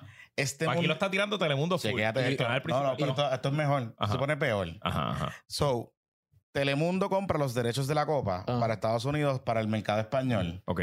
y compra los derechos de streaming. Es la primera, es la primera vez que FIFA vende derechos de streaming. Ajá. Sí. Para streaming full Lo live. compró en BC. No, ¿No? no, no, no. Es Telemundo es el partner oficial en español, en Ok. inglés es Fox. Ah. Sí. Entonces Fox transmite los juegos en inglés. Pero ahora mismo tú puedes ver, por ejemplo, yo- porque vi que hay una oferta de. Peacock. de Eso es lo que Peacock. voy a hablar. Ah, eso es ok. lo- ah, por ahí es que Ah, voy. ok, ok, Entonces, ok. ¿qué pasa? Telemundo está utilizando, que yo creo que es una excelente estrategia, Ujú. utilizando eh, los juegos de las narraciones de los juegos Ujú. para decir, y recuerde que también lo puedes ver en Peacock. Ya. Puedes irle Peacock, Peacock, Peacock. Ajá. Y están transmitiendo los juegos en Peacock. ¿Qué pasa? Los juegos que se ven por Peacock es la misma señal de Telemundo, es la misma narración de Telemundo, tienen los juegos de Telemundo, excepto los anuncios locales. Sí. Ah. So, cuando yo voy a poner el juego, por ejemplo, en mi casa, yo tengo problemas de señal. Ajá. Pues el otro día yo dije, esto la puñeta, para el carajo. Y cogí y cuando Pico Está a 99 chavos, ¿verdad? Sacó una oferta de 99 chavos por un año Ajá. y cogí y lo compré, lo puse, estoy viendo el juego por Pico y lo puedo ver en mi celular. Y en, en español. En En español, español. es la narración de Telemundo en español sin los anuncios locales. Sí. O sea, está bien cabrón. Y yo sé de mucha gente que está teniendo problemas de señal y está viéndolo por Pico. Ujú. Ujú. Particularmente porque Telemundo, por alguna razón, decidió que su programación local no iba a estar preempted en Puerto Rico. Eso que, por ejemplo, cuando empieza día a día, que hay un juego ahí, Sí. ese juego va por punto 2. Sí. Pues hay menos gente que ve punto 2. Claro. Pues entonces, pues la gente lo busca por Peacock. Claro. Y va por Peacock. Y pues, Mira, una nota que acaba de sacar el Hollywood Reporter hoy, Ah. desde hoy a las 4 de la mañana, que no, eh, los ratings están súper bien. Dice aquí que el opening del domingo en Estados Unidos eh, lo vieron 7 millones de personas entre Fox Sí, sí. Sports y Telemundo, que 4, por, 4 millones vieron el broadcast en Telemundo este, y que la plataforma de Peacock y Telemundo Deporte eh, digitales aumentaron 164% sí, sí. su audiencia versus Y 2017. entonces Peacock hizo una estrategia que yo creo que fue salvaje. Es el tema de que te sacaron una oferta. Sí. yo, yo estaba Y- considerando. Y no te solo eso, No. que, no solo eso que si no la cogías, Ajá, pues no ves- puedes ver los juegos. Ajá. Pero te dan gratis el hub y los replays. ya. Tú puedes ver el juego después, el replay, y lo- tú lo puedes ver. eh, tú Sí, que sí, tienen el, el- el, ese esto. Ajá. Y están metidos anuncios, pero son anuncios de. Peacock. Ya. Sí. Y están bloqueando, están, y yo estoy segurísimo. Sí. Segurísimo. Porque cancela de haber vendido esa. No solo eso, que, está, que, que están usando su canal, Ajá. Literalmente la señal de su canal para promocionar el pico. Ajá. Entonces tú ves como que cabrón, ¿me entiendes? Yo que, pues, pero nada, eres, eso pasa por It ser is what it network. is what it is. O sea, como que no es. Mira, aquí dicen en el chat, primer día de Pepito en el podcast y ya trajo un bombazo. Así que, Sí. para que tú veas. Viste, está- así está- es. Pero la- y, todo lo que falta de esa gente, lo que pasa es que no han sacado cosas a la luz por ahí para abajo. Mm, Es la verdad. Este, Puestos para el fútbol. sí, sí. Pero lo pronto. Bueno, aquí una vez, yo, yo, yo te creo que ese día, ese día yo vine para que yo te lo conté, que te dije, Hacho, me acaban de llamar para esto. Literalmente, yo estoy así en mi casa y me llamaron, ah, una pregunta, ¿tú sabes de tal cosa? Y yo, tengo una idea, pero ¿por qué? Y era que supuestamente la FIFA estaba aquí investigando. Ahí se pasa metido, ahí se pasan metido aquí. Espérate, espérate, ¿cómo fue? Sí, por lo del revolú de los estatutos. Que, Ah, ah, que la, La FIFA, que la FIFA. Está el investigando. Que la FIFA está investigando aquí. Él se pasan metido en Puerto Rico investigando porque hay una, hay una de estos, ¿cómo te explico? Eh, o algo así. se cree que ya- la FIFA ya entiende que hay, hay unas acciones monetarias que lo están cuadrando. Ajá. Y pues, obviamente, ellos mandan un comité a, a, a chequear a chequear, a chequear, a ver qué es la que hay. Ok. O sea, Yo pienso, yo pienso que todo este revolú va a terminar explotando si, si cuando vengan las elecciones y lo terminen, Claro, y si que cambia- haya un cambio y, y, todo hay, eso. y hay candidatos. Ya. O suenan candidatos. Hay gente que no se ha postulado oficialmente, pero hay unos que ya se sabe. Como. O como que, por decirlo así, de la manera que están trabajando las de esto, hay una, ella se llama, ella trabaja en la federación, Ah. María. María Ok. Lara Cuente, de la manera que está trabajando las cosas en las redes, tú tienes una idea que se va a que postular. ya se va a postular. Sí. Y si se la, postula, y la la- elección votan los clubes afiliados. Sí, no es cualquier club. Que eso es lo funny de toda esta Ah, mierda, porque si tú te pones a pensar, cuando sacaron lo de, la- lo de los votos de los estatutos, Ah, solamente de los 28 votos que hubo, este, cuatro estuvieron en contra y muchos, la mayoría de los clubes que votaron son clubes pequeños, por decirlo así. No son los clubes grandes que la gente siempre reconoce. Por ponerte un ejemplo, yo sé que Bayamón no votó, el equipo Guaynabo no votó, hay un equipo en San Juan que no votó. Este, pero eran clubes de alrededor de la isla que tú sabes que además de que para colmo la asamblea fue por, virtual, no fue algo presencial. O- ok, o sea que si la federación, la federación va a hacer una elección, para tú poder votar, tener el derecho al voto, tienes que tener eh, afiliados, afiliados. y estar con la región y todo Y estar con la región. Y entonces es por región, ¿verdad? Sí. Porque aquí la federación por está razón, regionalizada. Entonces regionalizar todo. todo. Ahora mismo un equipo de Mayagüez no puede jugar la Liga Metro, obviamente. Pero el concepto es que tú crees una liga y todo el mundo compita juntos. Ok. Que esa es la idea que ellos tienen y tienen la liga. Pero pues mucho, mucho dinero envuelto y mierda. Que esto es un deporte que, co- como yo te decía, esto es un deporte que la mayoría de la gente que lo juega puede pagar las cosas. Porque Es esto es un deporte de, dinero. Claro, claro. O sea, sigue siendo un deporte de Sí, de esto es, chavitos. esto es un deporte de chavitos que te van a Contrario a lo que es el mundo entero, que es Contrario, aquí no. Eh, Aquí de es. alta para arriba, sí. media alta para arriba. Sí, que por eso que cuando dicen, ah, es que los papás no quieren pagar de que ir para allá, bullshit. O sea, eh, los papás lo pueden pagar. Lo que pasa es que quieren toda comodidad. De que, obviamente, yo no me voy a quejar si me ponen todos los juegos aquí al lado. Claro. Que yo tenga que ir a viajar a la isla y eso. ¿Y el deporte ha seguido creciendo o está aguantado? Yo digo que ha seguido creciendo. Sí. Hay mucho talento de aquí que ya está yéndose por la dirección correcta. Que, pues, lamentablemente, si tú quieres llegar lejos, mm, te tienes que ir de aquí. Ok. Te tienes que mover. Hay chamaquitos. En España hay dos. Ah, bueno, hay una escuela bien buena, los, los Antonetti, ¿verdad? El, el, el eh, Antonetti, el de voleibol, él Ah. tiene un concepto de que él se lleva jugadores de voleibol y de fútbol a España y los lleva por distintas academias probándose para que los equipos de allá los recluten. Ok. El hijo de él salió de ahí. Hay como tres chamacos de aquí que ya están allá, que consiguieron oportunidades en, en el mismo España. En voleibol están en las mismas. Lo poquito que yo sé de este, de este tema es que si un muchacho ya a los 11, 12 años no está eh, fichado en un club elite, es probable que no. Usualmente así es allá. tenga Así es en. Europa. Así en Europa por lo menos. Pero hay casos que tú puedes pues salirte, exportarte y conseguir oportunidades. Aquí en Puerto Rico pues tú tienes que tener... Tienes que invertir en tu, en tu desarrollo para poder llegar lejos. Sí, tienes que ir a campamento. Porque el Y está, mismo... pasando, y está pasando con, y está pasando con todos los deportes, o sea, con baloncesto, con el mismo voleibol, o sea, no, no te puedes quedar en Puerto Rico. Aunque Sí. en Puerto Rico se juegue bien, para tú tienes que ir a campamentos, tienes que ir a, a showcase, que es lo que se llama, que es que tú vas allá y hubo jugar. El malito de básquet de 13 años que fue para el campamento Real Madrid este verano y mató allí. Ah, Sí, sí, Felipe, sí, Felipe. Y, él, y él ahora está con una de las mejores escuelas, lo becaron, una de las mejores escuelas de, en baloncesto que lo que es IMG, que eso es pagar una, Sí, sí, eso sí. es pagar una universidad en high school. Ah, Ahí estuvo Mónica, Mónica, en soccer estuvo Marcos Vélez, Sí, sí, sí. Ok. este, en pelota creo que hubo alguien que estuvo ahí Tú también. puedes ir ahí, yo sé de otra muchacha que fue becada también, puedes ir apagando Sí. esa escuela, porque Claro. eh, o sea, es yo, conozco privado. a alguien que pagó. Me pagó. que hacer un tryout, ¿sabes? Pero- Ellos tienen como cuatro equipos. Ellos tienen como cuatro Exacto. equipos. Y literalmente los dividen así. Está el elite, Ajá, está el más o menos, ajá. Está esto y está todos los que pagan. Que es la verdad. Papá y mamá. Es la Todo lo verdad. que, todo lo que papi iba. Hijos de papi y mami. Exacto. Sí, ahí está un pana, un pana mío estuvo ahí. Él sabe que lo digo con todo ¿Cuán amor y cariño. ¿cuán, y caro, ¿Cuán caro puede ser eso? O sea, tú, 64, 40 y pico el semestre. wow. En una universidad porque tú te hospedas. Es- tú te quedas allí. Y Es, pagar- empezar a Sí, sí, sí. pagar. es pagar una universidad, literalmente. Porque yo recuerdo que, por ejemplo, cuando eh, Wal- yo soy de la época de Walter Hodge y David Huerta, Ya. de que jugábamos juntos, digo yo, otro corillo más. En esa época había empezado el tema de que se iban para Miami, para Florida. Ah, lo de, O sea, lo de, lo de para, Pelín. eh, lo de eh, Pelín. Por lo de Pilín. Pilín, se- que era Álvarez, Pilín Álvarez. Que Barea y todo ese corillo es de esa época. Ok. O sea, Barea fueron los primeros y después vino otro corillo y qué sé yo. Y ellos se los llevaban para Miami. Ujú. Entonces lo que hacían era, dependiendo, porque te bajaba un año o algo así, entonces jugabas en esta escuela, que te conseguían una beca, y jugaban en un club privado de esa misma escuela, y se pasaban jugando por años juntos.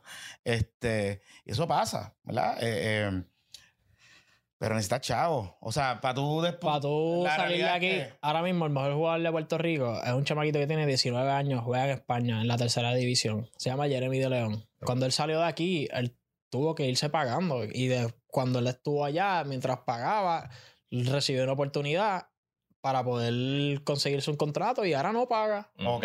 Pero el chamaco es buenísimo. Pero para poder, si él llega a quedarse aquí en Puerto Rico, a lo mejor estuviera jugando ahí y estuviera perdido. Un talento perdido, literalmente. Y entonces, ven acá, ya para finalizar. Eh, Puerto Rico con los chavos que recibe de FIFA o con los chavos que el dinero... Pues yo estoy seguro que Recreación y Deporte le da chavos a la A la federación. federación obligado. Y el COPUL yo creo que también le da chavos a la federación. ¿Hay capacidad monetaria para hacer, eh, digamos, una escuela, un club así heavy? como que... Lo hay, lo Ah. hay. Y aquí hay terreno y aquí hay sedes que ya no se utilizan que las pueden conseguir y montar eso. Ok. Lo que pasa es que no, lo- no, no tienen el plan, no tienen el plan desarrollado. Y, no, Y, la, y, la, y los federaciones, o sea, el presidente de la federación cobra. ¿O Sí, claro, él tiene, él tiene un salario. Ok. De su salario aparte y todo eso. O sea, Mm, Pues yo recuerdo un año, yo recuerdo hace muchos años cuando había un presidente allí que cuando se hicieron una auditoría de la, de la federación, la, la oficina de la federación estaba en su casa. Era un segundo piso. Y él hizo un segundo piso en su casa. Eh, eso era en Atorrey. Y yo creo que él se murió. Mm, No me acuerdo el nombre de él. Pero Monroy, Monroy, creo que. no, me acuerdo. No creo que sea Monroy, apellido, pero. No me acuerdo bien el apellido. Pero. Y, y estuvo muchísimos años. Y recuerdo que él tenía una compañía, o su hijo, o alguien, tenía una compañía que alquilaba camiones de transmisiones de, de satélite. Ajá. Y cuando venían los juegos de. Ah. Cuando se jugaban juegos aquí de. De la. ¿Qué sé yo? Con CACAF o de la primera. que es ese primer torneo? que Hay un torneo que es como caribeño y después tú vas como que a la CONCACAF. Eso es lo del el torneo que ya no se está jugando mucho. la- el- el- como una Copa del Caribe. El del Caribe. La Copa del de ahí como que tú tienes. Si tú llegas primero o segundo, clasificas directo, Sí. una cosa así. Pues cuando se jugaban esos torneos aquí en Puerto Rico, este, las transmisiones las contrataba la federación a esa entidad que era de él. Entonces la federación le pagaba renta por la fácil por la, por la Puerto Rico, patria mía. Oh, Exactamente. Ah, Puerto que viva Puerto Rico. Así es, así es. Me invito. Eh. Pepito, gracias. Bienvenido. Claro. Bienvenido. Se soltó yo que sabe que yo me dije, ¿cómo rayos vamos a ah, yo, yo Serralta. Yo Serralta fue. Ya. Sí, que él murió. Ese es el que quiere montar la Puerto Rico Soccer League. Exactamente, exactamente. Todavía está en esa. Ah, sí. Sí. Mira, este. Pepito, tú lo- ustedes lo pueden seguir en su Instagram, en sus redes sociales. Tiene un proyecto también de deporte. Sí, el proyecto se llama Fórmula Deportiva PR. Exacto. El concepto de, de, de, de esa, pues de esa plataforma es hablar de los deportes, pero de una, de una perspectiva de basado en los datos. No que tú vengas y tú digas, yo digo que LeBron es el mejor porque yo digo que LeBron O es el sea, mejor. como es como de Athletic. Algo así. Algo así. Ok. Me voy- nosotros nos vamos más por los números y... Está en Twitter, ¿no? Está en- No, es en Instagram y, y en Facebook. Y, y tenemos... Y, pronto, prontito. Sí, sí. Este, y pues la, la- Gracias por irnos más bien. directamente a, la- a los datos. Porque no todo el mundo, mucha gente te da las opiniones y hay varios ahí, tú y yo lo hemos escuchado, Sí, sí. que siempre dicen, ah, porque No es que yo digo tal cosa y papelonean bien heavy, pero nosotros nos vamos a la data completa. Yo puedo decir que LeBron es el mejor, pero si para mí los números me dicen que no, pues yo lo admito, yo digo que no. Eso le va a molestar a unos No, no estoy diciendo aquí. eso, No, porque yo ah, siempre ah, digo, Deportiva. deportiva, de- ah, que está- Mira, entonces, este, Pepito también es el productor de Fanson, que es un proyecto que no- lo estamos evolucionando aquí en ABC eh, y de hecho va a ser, se va a convertir en talento también, está haciendo unas cositas, particularmente con el asunto de sport betting. Y lo de y fantasy. todas esas cosas. Así que, este, y es nuestro productor técnico, así que nada. Cuando Pepito. estamos en vivo aquí en video, Pepito es el que está dando las instrucciones y Cada vez que ponche. tiros y el que edita. Diciéndole a Luis que mira la que cámara. mira la cámara, que no mira el monitor, que deje de estar mirando los de laptop, pero nada, eh, lo hace con cierto grado de eh, fracasos, pero poco a poco vamos Sí, mejorando, sí, sí. vamos mejorando. Y Pepito empezó a estudiar la ingeniería y después se cambió para comunicación. Así que tú sabes que los ingenieros son extra pescabichos. y, y- aquí entonces, pues, tenemos, para que ustedes vean, aquí Ah. tenemos ingeniería para comunicaciones, medicina para comunicaciones. Exacto. Jodidos los dos. Así que ya saben, no lo hagan. Así es la vida. No. Bueno, y a ustedes por la sintonía y a los amigos que han pasado pues este fin de semana de Acción de Gracias con sus familiares, en nombre de nosotros también, agradecidos por, por prestarnos eh, sus oídos eh, y acompañarnos siempre en esta travesía durante todo este año que ha sido súper cool, súper bueno, eh, bien entretenido y, y de mucho crecimiento. Y así que vamos para adelante.